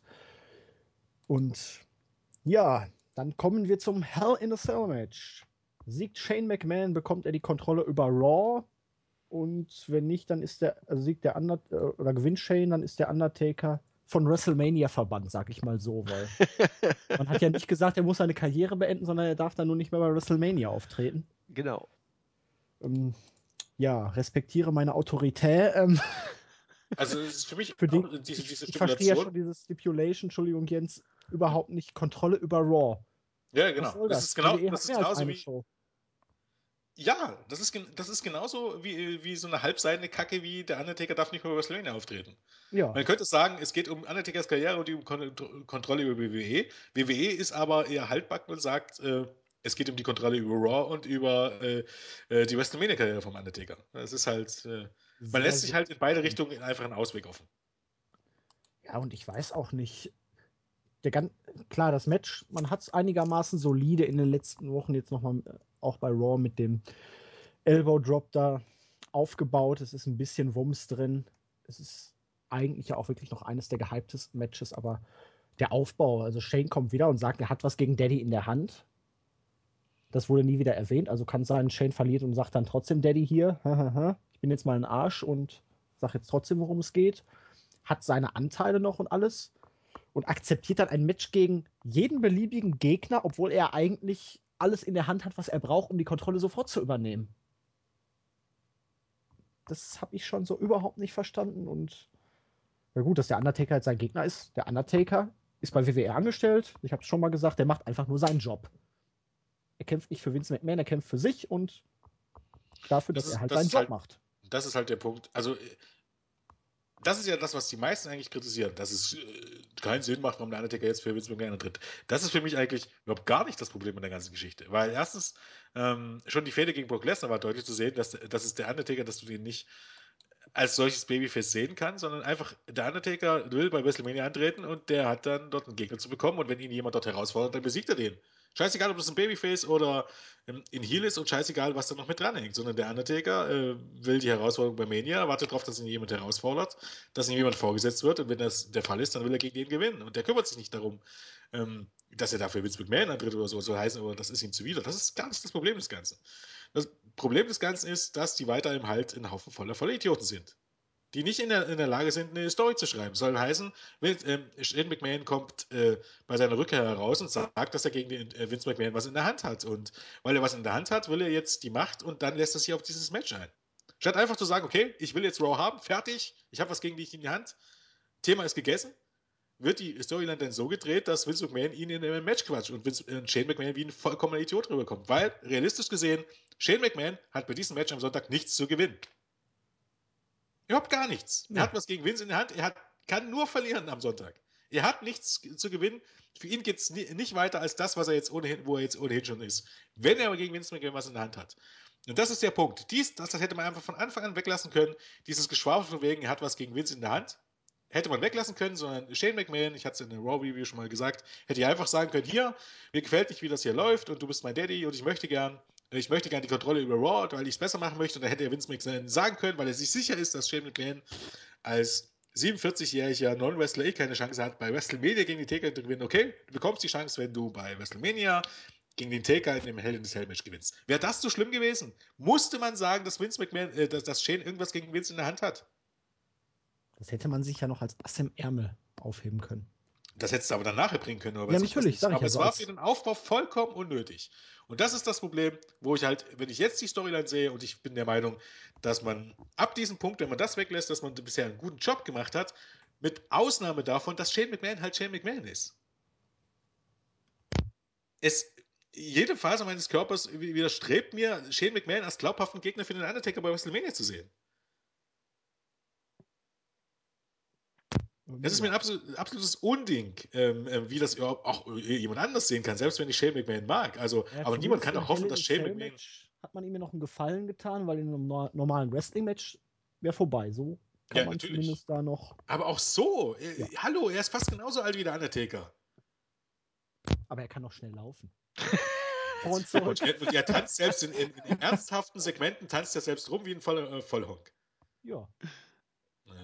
Das ist halt das WWE-Universum. Da werden die Leute nicht älter. Genau. Also wenn das irgendjemand gestanden hätte, äh, The Rock oder weiß ich was nicht, dann hätte ich, hätte ich mit diesem ganzen, auch mit diesem Aufbau gar kein Problem gehabt. Bloß irgendjemand statt äh, Shane McMahon und ohne dieses, ich habe was gegen dich in der Hand, dann wäre das eigentlich, man könnte schon fast sagen, perfekt gewesen, das Ganze. Ähm, ja, leider war es eben nicht The Rock oder Steve Austin oder so. Das hätte eben alles, Steve Austin hätte natürlich auch wunderbar gepasst. Ähm, das wäre alles um Klassen besser gewesen als Shane fucking McMahon. Selbst John Cena wäre besser gewesen, wenn man jetzt ganz ehrlich ist. Jo. Aber Shane McMahon als ernsthaften Gegner für den Undertaker kann ich nicht ernst nehmen. Da kann er sich noch sonst und, runterstürzen. Auch, auch weil, weil ich da überhaupt sowas gar nicht sehen will. Ich will die auf Turby unbedingt loswerden, aber das Letzte, was ich sehen will, ist das, aber es wäre halt auch wieder typisch, dass Shane McMahon, egal wie, gegen den Undertaker gewinnt, bei WrestleMania. Das ist, wäre auch wieder typisch, weil eben die Shane McMahon, McMahon-Family sich eben halt für ähm, Gottes Geschenk im Wrestling-Business für alles gehört und sie über, überhaupt über allen schwebt. Was uns ja, glaube ich, auch relativ gut dazu kommt, äh, was so das Problem ist am Sieg und Niederlage und so. Also von wegen, ähm, wenn man ehrlich ist, äh, kann man jetzt sagen, okay, alle wollen die Erfolge loswerden und hoffen, dass der Undertaker gewinnt. Ähm, äh, hoffen, dass Shane McMahon gewinnt, aber auf der anderen Seite will auch keiner, dass der Undertaker verliert und äh, nie mehr bei WrestleMania auftritt. Dass man eben halt die Fans jetzt eigentlich in eine Situation gebracht haben, wo sie ähm, jetzt sagen könnten, sie wollen, dass gar keiner von beiden verliert. Aber ähm, da bin ich ein bisschen anderer Meinung als Lynn Storm. Das kann man sogar mal sagen, dass das, das einmal, einmal hat WWE was gedacht, was nicht vollkommen seicht und dümmlich ist. Weil jetzt hast du mal eine Situation kreiert, wo auch die Fans tatsächlich hin und her gerissen sind. Was du bei WWE eigentlich überhaupt gar nicht hast, weil WWE seit Jahren absolute seichte Unterhaltung ist, die, die ähm, ganz klar ist, auf was es hinausläuft. Und genau das ist hier nicht der Fall. Ähm, hier hast du eben immer hinter dem Kopf eben, es ist immer halt, keine Ahnung, äh, Yin und Yang, wenn man so möchte. Du hast eben gar nicht so, so ein bisschen, also es soll heißen, aufgrund ist, ist die Storyline und das, was man jetzt kreiert hat, ist wesentlich tiefer, als klar zu sagen, okay, ich will, dass der eine gewinnt und der andere verliert. Deshalb finde ich das von, vom Storyline-Standpunkt gar nicht mal so verkehrt. Okay. Ja, alles richtig, aber ich sehe es doch ein bisschen wie, wie Lance Storm in diesem Punkt eher, weil ach, aus vielen Gründen. Ich bin die ganze Storyline, Jens hat eben gerade schon gesagt, warum und wo da die, die Unebenheiten sind, hat mich von Anfang an nicht mitgenommen. Ich gestehe zu, dass das Comeback von Shane McMahon eigentlich der ja, Höhepunkt sozusagen, der auf der Road to WrestleMania war. Ich habe mir damals storyline-mäßig wenig davon versprochen, aber ich habe auch in der Review damals gesagt, das war, das bringt so ein bisschen Frische in diese ganze Geschichte rein. Das hat es auch gemacht. Aber die, die Substanz, die dahinter steckt, wurde für mich von Woche zu Woche immer ein bisschen weniger, weil was interessiert es mich, ob Shane McMahon die, die Macht bei Raw äh, übernimmt, ist mir eigentlich relativ wurscht. Also persönlich ist mir das ziemlich egal. Äh, Fans von Shane mögen sich freuen, Gegner der Authority vielleicht auch. Mich hat es alles ein bisschen kalt gelassen. Wenn ich Shane McMahon im Ring so sehe, in den Segmenten, die er gezeigt hat, hat er eindrucksvoll das unterstrichen, was ihn bei bestimmten Worker, äh, bei, bei, bestimmten Fans, äh, ich will nicht sagen verhasst macht, aber warum sie ihn nicht ernst nehmen, diese sogenannten Faustschläge, das zeigt, dass er nicht der beste Worker ist. Andererseits für Spots ist er immer zu haben, hat er ja bei der letzten Raw-Ausgabe auch gezeigt. Ich habe keine Ahnung, was mich in diesem Match erwartet. Ich blende das alles mal aus, was vorher war. Wird mir nicht gelingen, weil, wie Jens sagte, dieses Hin- und Hergeriss natürlich auch dadurch ein bisschen äh, begründet wird. Aber ich bin einfach mal gespannt, was die beiden im, im Käfig zeigen können. Das, das nehme ich mal so mit. Das und kann ich dir jetzt schon sagen. Im Grunde wird das das gleiche wie Sting gegen Triple H im letzten Jahr. Oh, das wird aber nicht, nicht schön dann. Erstmal die Idee, dass früher war es so, Steel Cage Matches, also normale Steel Cage Matches, waren die Ende einer Fehde, wenn es vorher viele Eingriffe kamen. Weil du hast die Leute in Steel Cage gesteckt, weil da hieß es immer, da kann niemand eingreifen, da ist es äh, eins gegen eins und da kommt die Entscheidung ohne eben Eingriffe und ohne unfaire Taktiken. Da, da das Gimmick irgendwann gekillt war, hast du das Hell in das Hell Match erfunden. Hast du einfach nochmal ein, ein Dach drauf gesetzt und dann genau. hieß es. Abgeschlossen. Da kann niemand eingreifen. Ähm, da, da ist das eine 1 gegen 1, es kann niemand eingreifen. Äh, äh, da gewinnt dann der bessere Mann. Und jetzt ist es mittlerweile ein Punkt angelangt, wo du eben, wo so ein Hell in dieser Match kommst und du weißt ganz genau, diese Stipulation ist schon vollkommen gekillt, weil du weißt, es wird 10.000 Eingriffe geben. Unter Garantie. Genau. Das ist erstmal ein ganz psychologisch ein, ganz interessanter Fakt. Also, dass heutzutage vollkommen verloren gegangen ist, was dann einzelne Stipulationen bedeuten. Ähm, das ist absolut, ähm, ja, interessant, nennen wir es mal so. Und dann hast du das Ding, du kannst, Shane McMahon ist einfach gar nicht in der Lage, ein längeres Match ähm, zu zeigen und erst recht nicht gegen den Undertaker, wo wir jetzt mittlerweile auch wissen, dass er eben halt am Ende auch einen Gegner braucht, der ein bisschen auf Zack ist und ihm ähm, mit ihm auch das richtige Match zeigen kann. Sonst wird es eben halt auch eher mittelmäßig. Und ich glaube, Shane McMahon dürfte mit Abstand der schlechteste Wrestler sein, mit dem der Undertaker in seit weiß nicht wie viele Jahren im Ring stand, seit Mark Henry vielleicht. Und damals war Mark Henry, muss man dazu sagen, noch wesentlich schlechter, ähm, als er heute ist oder als er dann in den späteren Jahren geworden ist. Aber Mark Henry war mal richtig, richtig furchtbar. Und ähm, das Match würde, wenn es ein längeres, äh, okay, ich meine, natürlich kannst du jetzt hier ähm, anfangen, sich, ähm, kann er, aber du hast eben halt auch den Streetfight schon. Wie willst du den Streetfight am Ende toppen? Das wird schon denkbar schwierig. Er muss halt heißen, von den Dingen springen, ne? Von dem WrestleMania-Logo oder vom Käfig. Ja, letztendlich ist ja eh nur ein Crash-Dummy. Mit und ich gehe davon aus, dass eben hier The Rock und Steve Austin, wie sie alle heißen, dass hier jeder eingreifen wird, der eingreifen kann. Ja, hast du recht. Wo sonst? Und dann wird es im Endeffekt, wie gesagt, wie Sting gegen Triple H. Für wen? Ja, ich glaube, am Ende alle gegen den Undertaker, weil eben alle die Authority loswerden wollen und Vince einen reinhauen wollen. Oder weiß ich was nicht, würde ich jetzt mal behaupten. Das würde ja durchaus passen mit, mit Steve Austin und so weiter und so fort. Boah, das wird ja dann vielleicht sogar schon ein potenzielles nächstes WrestleMania-Match gegen den Undertaker aufbauen. Kannst du haben, ja. Vielleicht auch, vielleicht auch mehr sogar noch. Vielleicht eben ähm, Triple H gegen irgendjemanden und weiß ich was nicht. Dass man tatsächlich ähm, mehrere Matches aufbaut, wenn man eben irgendjemand bekommt oder so. Aber ich glaube einfach, dass die Leute, die man da hat, dass die auch ähm, eingreifen werden, weil man alles dafür du kannst das nicht als, als straight äh, One-on-One Wrestling Match bringen. Das funktioniert Nein, nicht. Das wird nicht gehen. Nee. Mal gucken, wer sich dieses Mal unterm Käfig versteckt. Äh, unterm Ring. So ungefähr. Vielleicht Glaubt kommt der Edge mit den Edge-Hits. Glaubt ihr denn, dass das das letzte Match wird, oder? Vom Taker? Ähm, Nein. Nein ich, auf der Karte. Ja, ja, ja glaube ich. Glaub ich. Weil hier, egal wer gewinnt, es wird zumindest einen gewissen Jubel geben wenn Roman Reigns das Ding wirklich gewinnt im Main Event, und ich gehe da weiterhin von aus, ähm, das ist kein guter Abschluss für diese Show. Es sei denn Dean Ambrose, aber das traut man sich wahrscheinlich nicht, Dean Ambrose das Match im Main Event von WrestleMania gewinnen zu lassen. Mal abgesehen davon, dass es rein von der Logik her nicht das wichtigste Match wäre. Ja, es, es, es muss doch eigentlich fast schon das letzte Match sein. Denn wenn du das Match bringst so den Cliffhanger für Raw. Ja, aber wer, wer, Ratings. wer interessiert sich denn danach noch für Hunter gegen, äh, gegen Reigns? Wenn, wenn der Undertaker gewinnt, ist die Authority weiter in, in Charge, sozusagen. Äh, was hat das für Konsequenzen? Ja, da, gut, dann, dann könnte es halbwegs spannend werden. Aber wenn, wenn, wenn der Undertaker verliert, dann ist es doch vollkommen egal, ob Reigns, äh, ob, ob Hunter Champion wird oder nicht. Nein, Oder dann bleibt. muss Hunter ja Champion bleiben, um weiterhin noch eine Rolle zu spielen. Ja, ich, ich, hat nicht Shane gesagt, er wird ihn sowieso entlassen? Ja, aber kann er ja nicht, wenn hat er Champion er nicht ist. gesagt, glaubt am Ende. Okay. Kann er ja auch gar nicht. Hast du doch bei Roman Reigns erst vor ein paar Monaten gehört. Ich muss den Titel haben, weil sonst habe ich keinen Job. Ach so, ja. Stimmt. Ja, das ist auch das Ding. Ja, wie gesagt, das ist. Äh, naja. Wer den Titel hat, hat Macht. Genau. Ja. Oh, jetzt sind wir aber bei TNA. Titel ist gleich Power und Money. Genau. Ja, bei WCW Voilà. auch. Das gibt's immer. Ähm, also, Freunde der Sonne, wer Schwer, macht das Ding? schwer, schwer, schwer, schwer. Aber Taker. Also Undertaker muss gewinnen. Ich glaube auch. Ich glaube einfach, Ich ähm, glaube, das war auch nur ein Programm für Shane bis WrestleMania, um die das glaube ich auch, Ja. weil man keinen anderen Gegner hatte.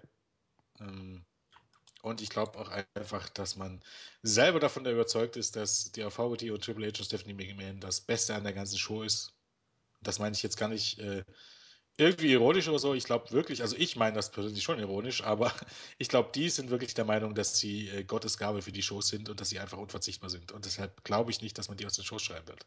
Und wir müssen ihre Autorität respektieren. Genau, und jemand, der glaubt, dass ein Roster-Split kommt, ähm, der soll sich einfach mal Spaß Mit dem Roster. Der, den Roster. Okay, den Spaß machen wir jetzt mal. Jetzt kommt es nicht auf die zwei Minuten nicht drauf an. Aber wie sagte noch jemand, Augenblick mal eben, wie sagte noch jemand in irgendeinem Thema, es ist ein bekennender, ähm, sagen wir mal, Gegner von allem, was wir immer so sagen, beziehungsweise seine ganz eigene Meinung. Man könnte sofort doppelt so viele Main-Eventer und Upper-Kader erschaffen. Man Nein, bräuchte für jede Show. Weil, weil genau das Problem ist, es ist nicht das Problem, dass man die Talente nicht hat oder die Zeit nicht hat. Das, das Problem ist, ähm, dass man nichts draus macht. Das ist das Problem. Nur weil man dann zwei Roster hat, heißt das nicht, dass sich irgendwas an dem Booking ändert. Und das Booking ist das Problem. Nicht, ob man ein getrenntes Roster hat. Das muss man halt verstehen. Also, in Trenton, New Jersey war am letzten Wochenende eine Hausshow.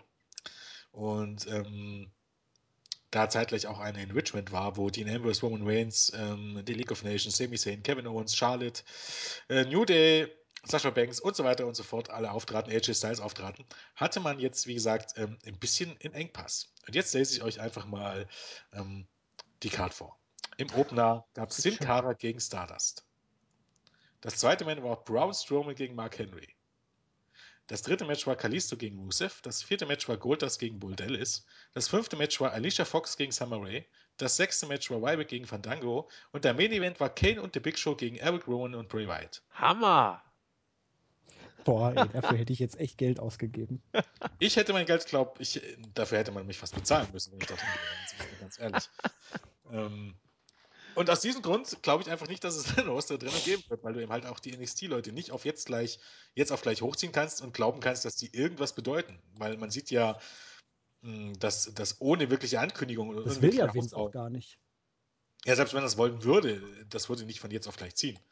Also, ähm, Das funktioniert so einfach nicht. Und deshalb glaube ich auch, dass das Ding hier einfach der Undertaker gewinnen wird, weil ich auch nicht glaube, dass das sein letztes Match bei Mania wird. Und so gesehen hat man eben halt diese Stipulation ein bisschen gekillt, weil hätte man das gleich von Anfang an aufgebaut als das ähm, vermeintlich letzte Match des Undertakers, wenn er verliert, hätte man glauben können, dass es wirklich sein letztes Match werden wird. Also insgesamt sein letztes Match. Aber dass es jetzt, dass der Undertaker sein letztes Wrestling-Match nicht bei WrestleMania zeigt, wer glaubt denn daran? Ja, und vor allen Dingen, man könnte es dann ja wieder so aufbauen, ach, es geht beim SummerSlam darum, ob der Undertaker doch nochmal bei WrestleMania ja, auftreten genau. darf. Gen, ja. Gut. Main Event Time, Baby. WWE World Heavyweight Championship. The Game, Triple H, wie war das auf einem Poster gegen The Powerhouse, Roman Reigns. Ernsthaft? Ja, hier hatte irgendeiner im Bilder. Ach so, ja. Dieses Poster gepostet. Und da wird Roman Reigns als The Powerhouse angekündigt. Nicht als Romans Empire. The Powerhouse. Ähm, ja. Das Ganze brodelt ja jetzt schon eine Weile. Wir kennen die Storyline in- und auswendig. Sie ist vorne und hinten nicht durchdacht. Es ging immer darum, Roman Reigns so zu schaden und immer wieder einen Knüppel zwischen die Beine zu schlagen. Oh, das könnte man jetzt auch viel interpretieren. Dass er oh dann irgendwann bei WrestleMania seinen großen Auftritt kriegt. Wie sagte Stephanie McMahon noch? vor ein paar Wochen bei Raw. Dass er dann bei WrestleMania endlich Champion wird, das wird nicht so kommen. Ja. Und was hatten wir jetzt in der letzten Zeit? Roman Reigns wird bei WrestleMania zum dritten Mal World Champion werden. Der Kerl, den man immer als großen Star dann aufbaut, ist dann schon zum dritten Mal World Champion. Ja, ich glaube, weil die Fucker schon vergessen haben, dass er den Titel zweimal gewonnen hat. Weil Hunter hat am Montag in der Promo doch gesagt, dass er den Titel bisher fünf Minuten und wie viele Sekunden gehalten hat? 15, 5, die, die anderthalb Monate Regentschaft von Dezember bis zum Royal Rumble hat man also schon vollkommen vergessen. Oder unter den Tisch gekehrt. Ja. Damit der, Auftritt, damit der Sieg dann wahrscheinlich größer wird. Aber das wäre so episch. Man hätte es, uh. natürlich, es hätte nicht funktioniert, wenn man jetzt Roman Reigns einfach, wenn er nicht besser wird oder man ihn nicht anders darstellt, aber hätte Ambrose damals diesen verkackten Titel gewonnen, dann hätte man es wirklich so aufbauen können, ach, dass der große Darling, der eigentlich prädestiniert war für den großen Run als Topstar, als Super Champion, ist der einzige von The Shield, der bisher noch nicht den World Title gewinnen konnte. Man hätte diese ganze Fehde da so strecken können und bis dann irgendwann sein großer Moment kommt, ja, Chance vertan. Und jetzt stehen wir hier an diesem Punkt, wo die ganze Sache einfach nur noch sackt. Und ich, ich, ich möchte, ich hasse Triple H, ich möchte Triple H nicht sehen. Ich kann es einfach nicht mehr ertragen, ihn reden zu hören, seine Frau reden zu hören. Ich werde mit Roman Reigns einfach nicht warm. Äh, das ist einfach für mich, Jens hat es vorhin gut gesagt, der Kerl hat nichts an sich, weswegen ich irgendeine Sympathie mit ihm zeigen könnte. Und so, er hatte schon zweimal den Titel, also der große Moment ist dann ja auch hinfällig. Gut, er hat den Titel nie lange, aber ja, who cares? Er kriegt seine Rache, ja, ähm, ist mir auch irgendwie Wumpe. Also, pah, nee, juckt mich nicht. Sorry. Mission failed. Ja, sehe ich leider genauso. Und das hat gar nichts mit irgendwie mit Hate zwischen den beiden zu tun, aber ich finde einfach, ähm, ja, ich weiß nicht, ähm, Hunter, man muss sagen, er spielt seine Rolle ja schon gut. Aber ob ich im Jahr 2016 Hunter noch als Champion sehen will, und äh, mit der Aussicht, dass es noch lange, lange weitergehen wird, ähm, vor allem auch mit der Art der Promos, die er immer hält. Und, und äh, wirklich, muss man überlegen, am Montag hat er auch im Grunde zweimal die gleiche Promo gehalten, oder? Also hat man eigentlich fast eine Stunde mit dem gleichen Scheiß gefüllt. Ähm, macht er das nicht seit Monaten? Ja, aber zweimal. Ja. Ähm, die Pfeifen sind noch zweimal rausgekommen und haben zweimal dasselbe erzählt. Ja, er braucht er zumindest nicht zwei Skripts auswendig lernen. Ich finde das unfassbar irgendwie. Ähm, ich bin diese Artori-Kacke wirklich leid mittlerweile. Also wirklich mehr als das leid. Das ist best for Business. Ich weiß nicht für welches Business, aber naja. Ähm, für Hunters Business. Und wie gesagt, ja, genau.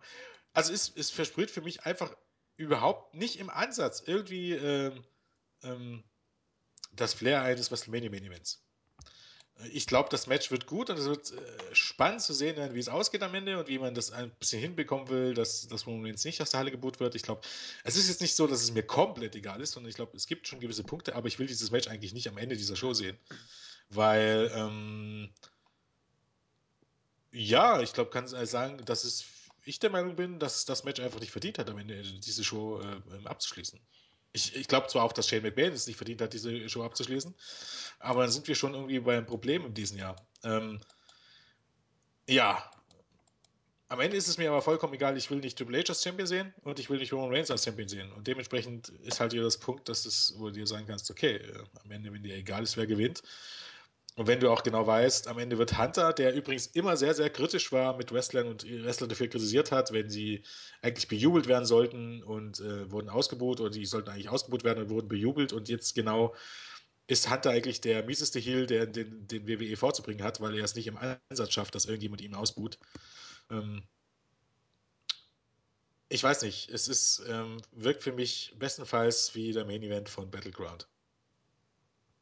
Und nicht im Ansatz wie ein Main Event von WrestleMania. Und dementsprechend, weiß nicht, ähm, fehlt da am Ende was. Und ich hoffe einfach, dass dieses Match die Show nicht abschließt. Und ähm, ja, Roman Reigns wird das Ding gewinnen, weil alles andere ist einfach Bullshit. Jo. Ihr habt vieles gesagt, viel habe ich da nicht zu ergänzen. Nur dass ich mich doch auf das Match ein Stück weit freue. Nicht nur oder nicht in erster Linie, weil, wie Jens sagte, das ein gutes Wrestling-Match wird. Da bin ich auch relativ, von über, relativ sicher, dass wir hier ein gutes Wrestling-Match sehen werden. Sondern äh, und auch nicht deswegen, weil die Geschichte so toll erzählt wäre oder weil es mich gepackt hätte. Überhaupt nicht. Hat mich genau wie euch vollkommen kalt gelassen. Aus genau den gleichen Gründen, die gerade Julian so schön äh, ja, wie soll ich sagen, resignierend, gelangweilt, niedergeschlagen vorgetragen hat. Ich bin einfach unglaublich gespannt, wie die WWE versucht, dieses Szenario zu lösen und vor allen Dingen, das ist fast schon ein bisschen Sadismus, wie Reigns empfangen wird und wie die Crowd reagiert, wenn er wirklich am Ende das Ding gewinnt und nicht zum Heel geturnt sein sollte in diesem Match, wie immer man das machen sollte.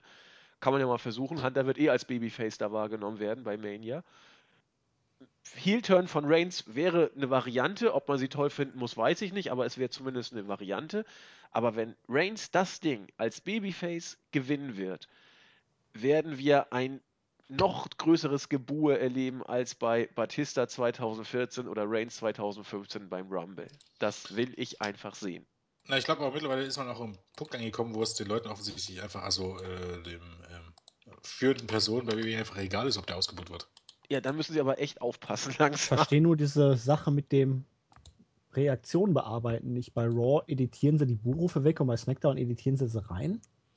Ich weiß es nicht, um ehrlich zu sein. Ich weiß auch nicht mehr. Aber Soll es, das jetzt irgendwelche ja Kontroversen nicht. irgendwie auslösen oder was? Ich weiß es nicht, was, was, was man damit bezwecken will. Vor allem, es passt ja auch. Was willst du denn jetzt mit, mit Roman Reigns? Wie soll das denn funktionieren? Dann müsste ja Triple H zum Face turn. Wie soll denn Roman Reigns gegen Triple H zum Heel turn, wenn Triple H eigentlich ein äh, Heel ist? Keine Ahnung, indem ein Heel einen anderen Heel haut, wird er zum Face. Und dann ist auf VT auf einmal äh, Babyface oder was? Warum nicht? Und dann reden sie noch mehr. Ja. Herzlichen Glückwunsch. Jetzt das, kommt das die Rache. Vollkommen super funktionieren, weil plötzlich ist man ein Babyface. Nämlich so von jetzt auf gleich, ohne, ohne Begründung. Deshalb wirkt das für mich einfach absolut, Roman Reigns den Titel gewinnen zu lassen, um ihn dann irgendwie zu turnen oder durch den Titel gewinnen zu turnen. Das, geht für mich überhaupt gar nicht. Na, pass mal auf, genauso wird es kommen. Ich bin gespannt. Aber das, das, ist, das ist von vornherein, von Storyline her, also man könnte irgendwie bringen, dass, dass The Rock ihm am Ende hilft, den Titel zu gewinnen und dann haut äh, Roman Reigns The Rock um. Um dann nächstes Jahr Rock gegen Roman Reigns aufzubauen. Das würde funktionieren. Ja. Aber das wäre natürlich laut Storyline vollkommener Bullshit, um ehrlich zu sein. Ja, okay, dann könnte sich Roman Reigns nächsten Tag hinstellen und in einer 20 Minuten Promo erklären, wie er zum Heel geturnt ist Kommt gut bei Raw nach Mania. Mich mag ja keiner mehr. ja, genau. So, so, nach dem Motto, ja. Das kann ich mir durchaus vorstellen, dass es darauf hinausläuft am Ende. Ja, halte ich auch für ein gutes Szenario. Ja. Kann sein. Hat aber lange dann mitgewartet. ja, man hat sogar zu lange damit gewartet. Das Problem ist, weil man eben am Ende des Tages hat man auch keine großen Babyfaces. Okay, du hast John Cena und ansonsten hast du äh, Brock Lesnar, aber der ist nur selten da.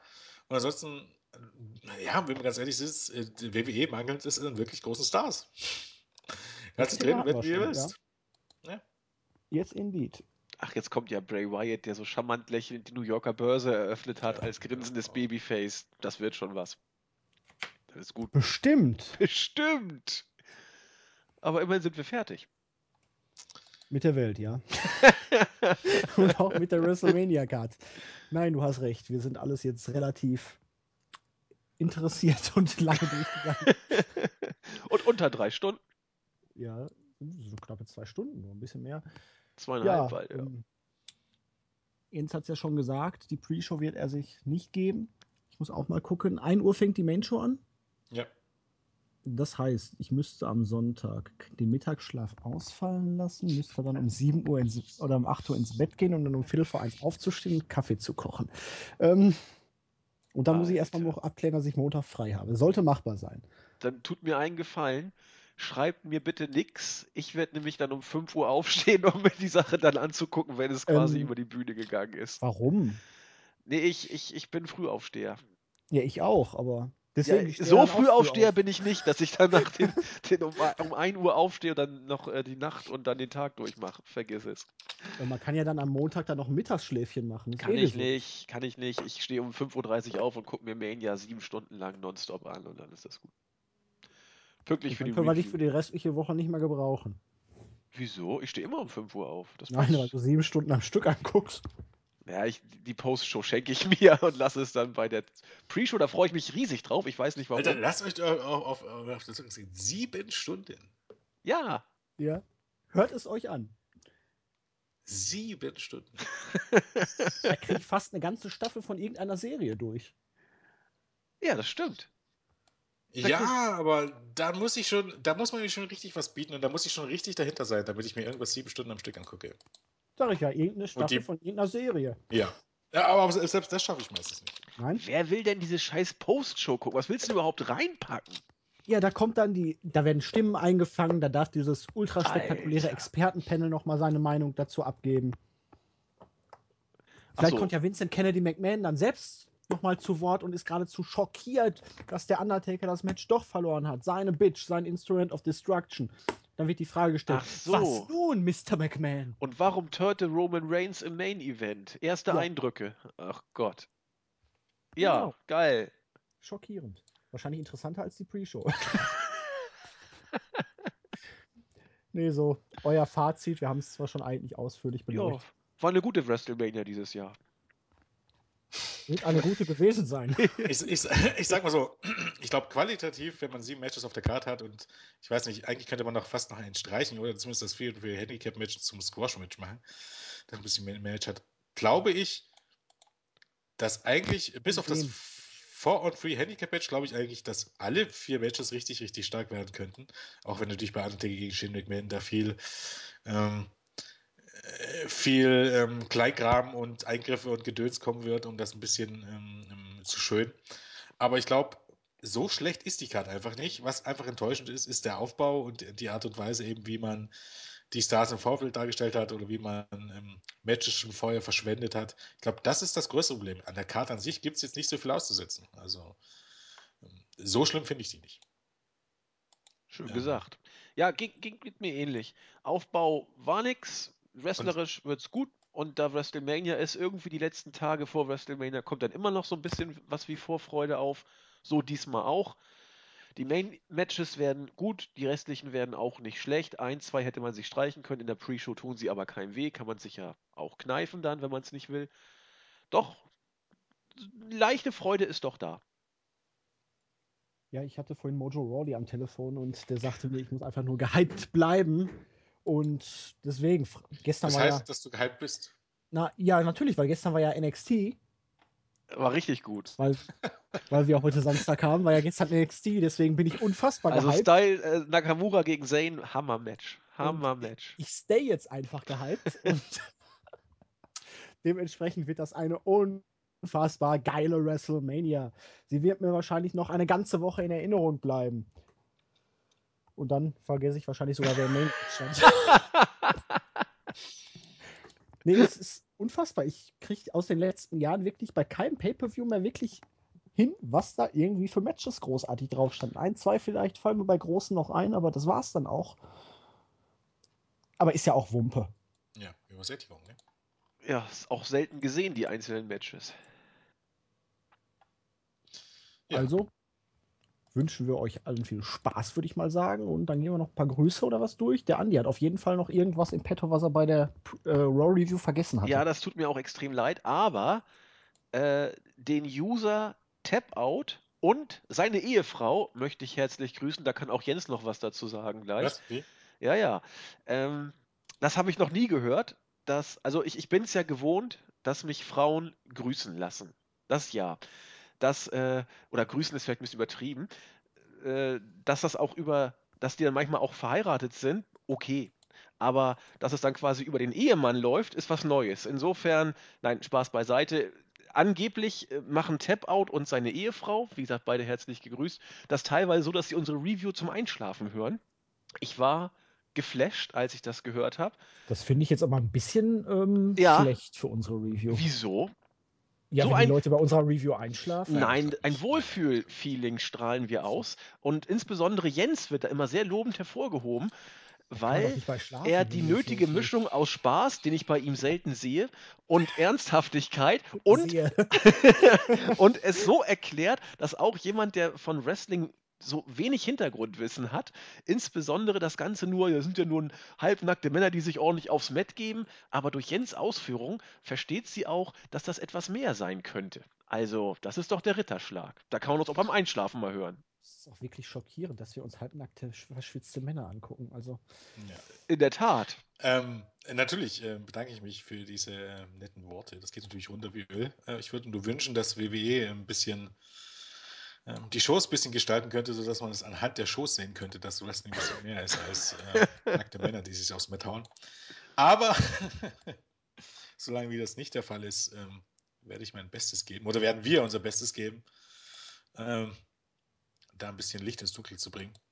Stimmt eigentlich auch. Früher habe ich immer die drei Fragezeichen zum Einschlafen gehört. Ja, vollkommen richtig. Ich glaube, glaub, das machen heute auch noch viele, viele, viele, viele Erwachsene und ich glaube, das ist schon ein großes Lob. Dann, ich weiß jetzt leider, du hast den Namen gesagt, Tap Out, glaube ich. Tap Out, ja. Seine Frau dann. Vielen Dank. Äh, freut natürlich auch mich immer sehr, das zu hören. Äh, trotz allem, trotz, dass ich mich immer hier ein bisschen genötigt fühle, dass ich hier muss. Aber oh, lässt nee, dich aber bitten. Nein, nein, Meine Güte. So schlimm ist es ja nicht. Ich muss ja auch nicht. Also hätte ich gesagt nein, dann hätte ich gesagt nein. Ich glaube, ich habe sogar selber angeboten, dass ich hier heute mitmache. Und auch wenn ich jetzt nicht unbedingt Vor Vorfreunde von Famenia, denke ich einfach mal, ähm, am Ende wird sich das schon alles lohnen. Und äh, ich glaube, es sollte noch jemand gegrüßt werden. Ich ja, glaub, äh, Thomas äh, oder so. Andrew Vince Chase von, von, von also Thomas S. Äh, Thomas S. hatten wir gestern schon also okay, bei der Review ah, gegrüßt. Und Andrew Vince Chase und ich glaube, da war auf Twitter war auch jemand. Noch ein. Twitter musst du wissen. Da. Nee, da hat, es haben auch mehrere Leute dich angeschrieben. Ich weiß nicht, ob ich weiß. Die habe ich alle gegrüßt. Die habe ich weggegrüßt. Dann mache ich einfach erstmal weiter und ihr könnt nochmal gucken. Ja. Ähm, ich grüße auf jeden Fall unseren Nexus, weil er gestern für mich eingesprungen ist. Also gestern äh, vor, vor ein paar, paar Tagen. Ansonsten den Awesome, einfach weil er ein sehr, sehr treuer User unseres Forums ist, schon Ewigkeiten dabei gefühlt. Ähm, den Instant Classic, den habe ich auch schon vor Ewigkeiten immer mal wieder gelesen, den Namen bei uns im Forum. Der ist auch ein alter Hase. Ach, ich grüße auch nochmal den Fabi, auch wenn er immer versucht, sich unsichtbar zu machen im Forum. Genauso wie mit dem Bobby Snake und den Mantis. Macht sowas nicht, ich kann es sehen. Kann sagen, also bei uns läuft das nichts.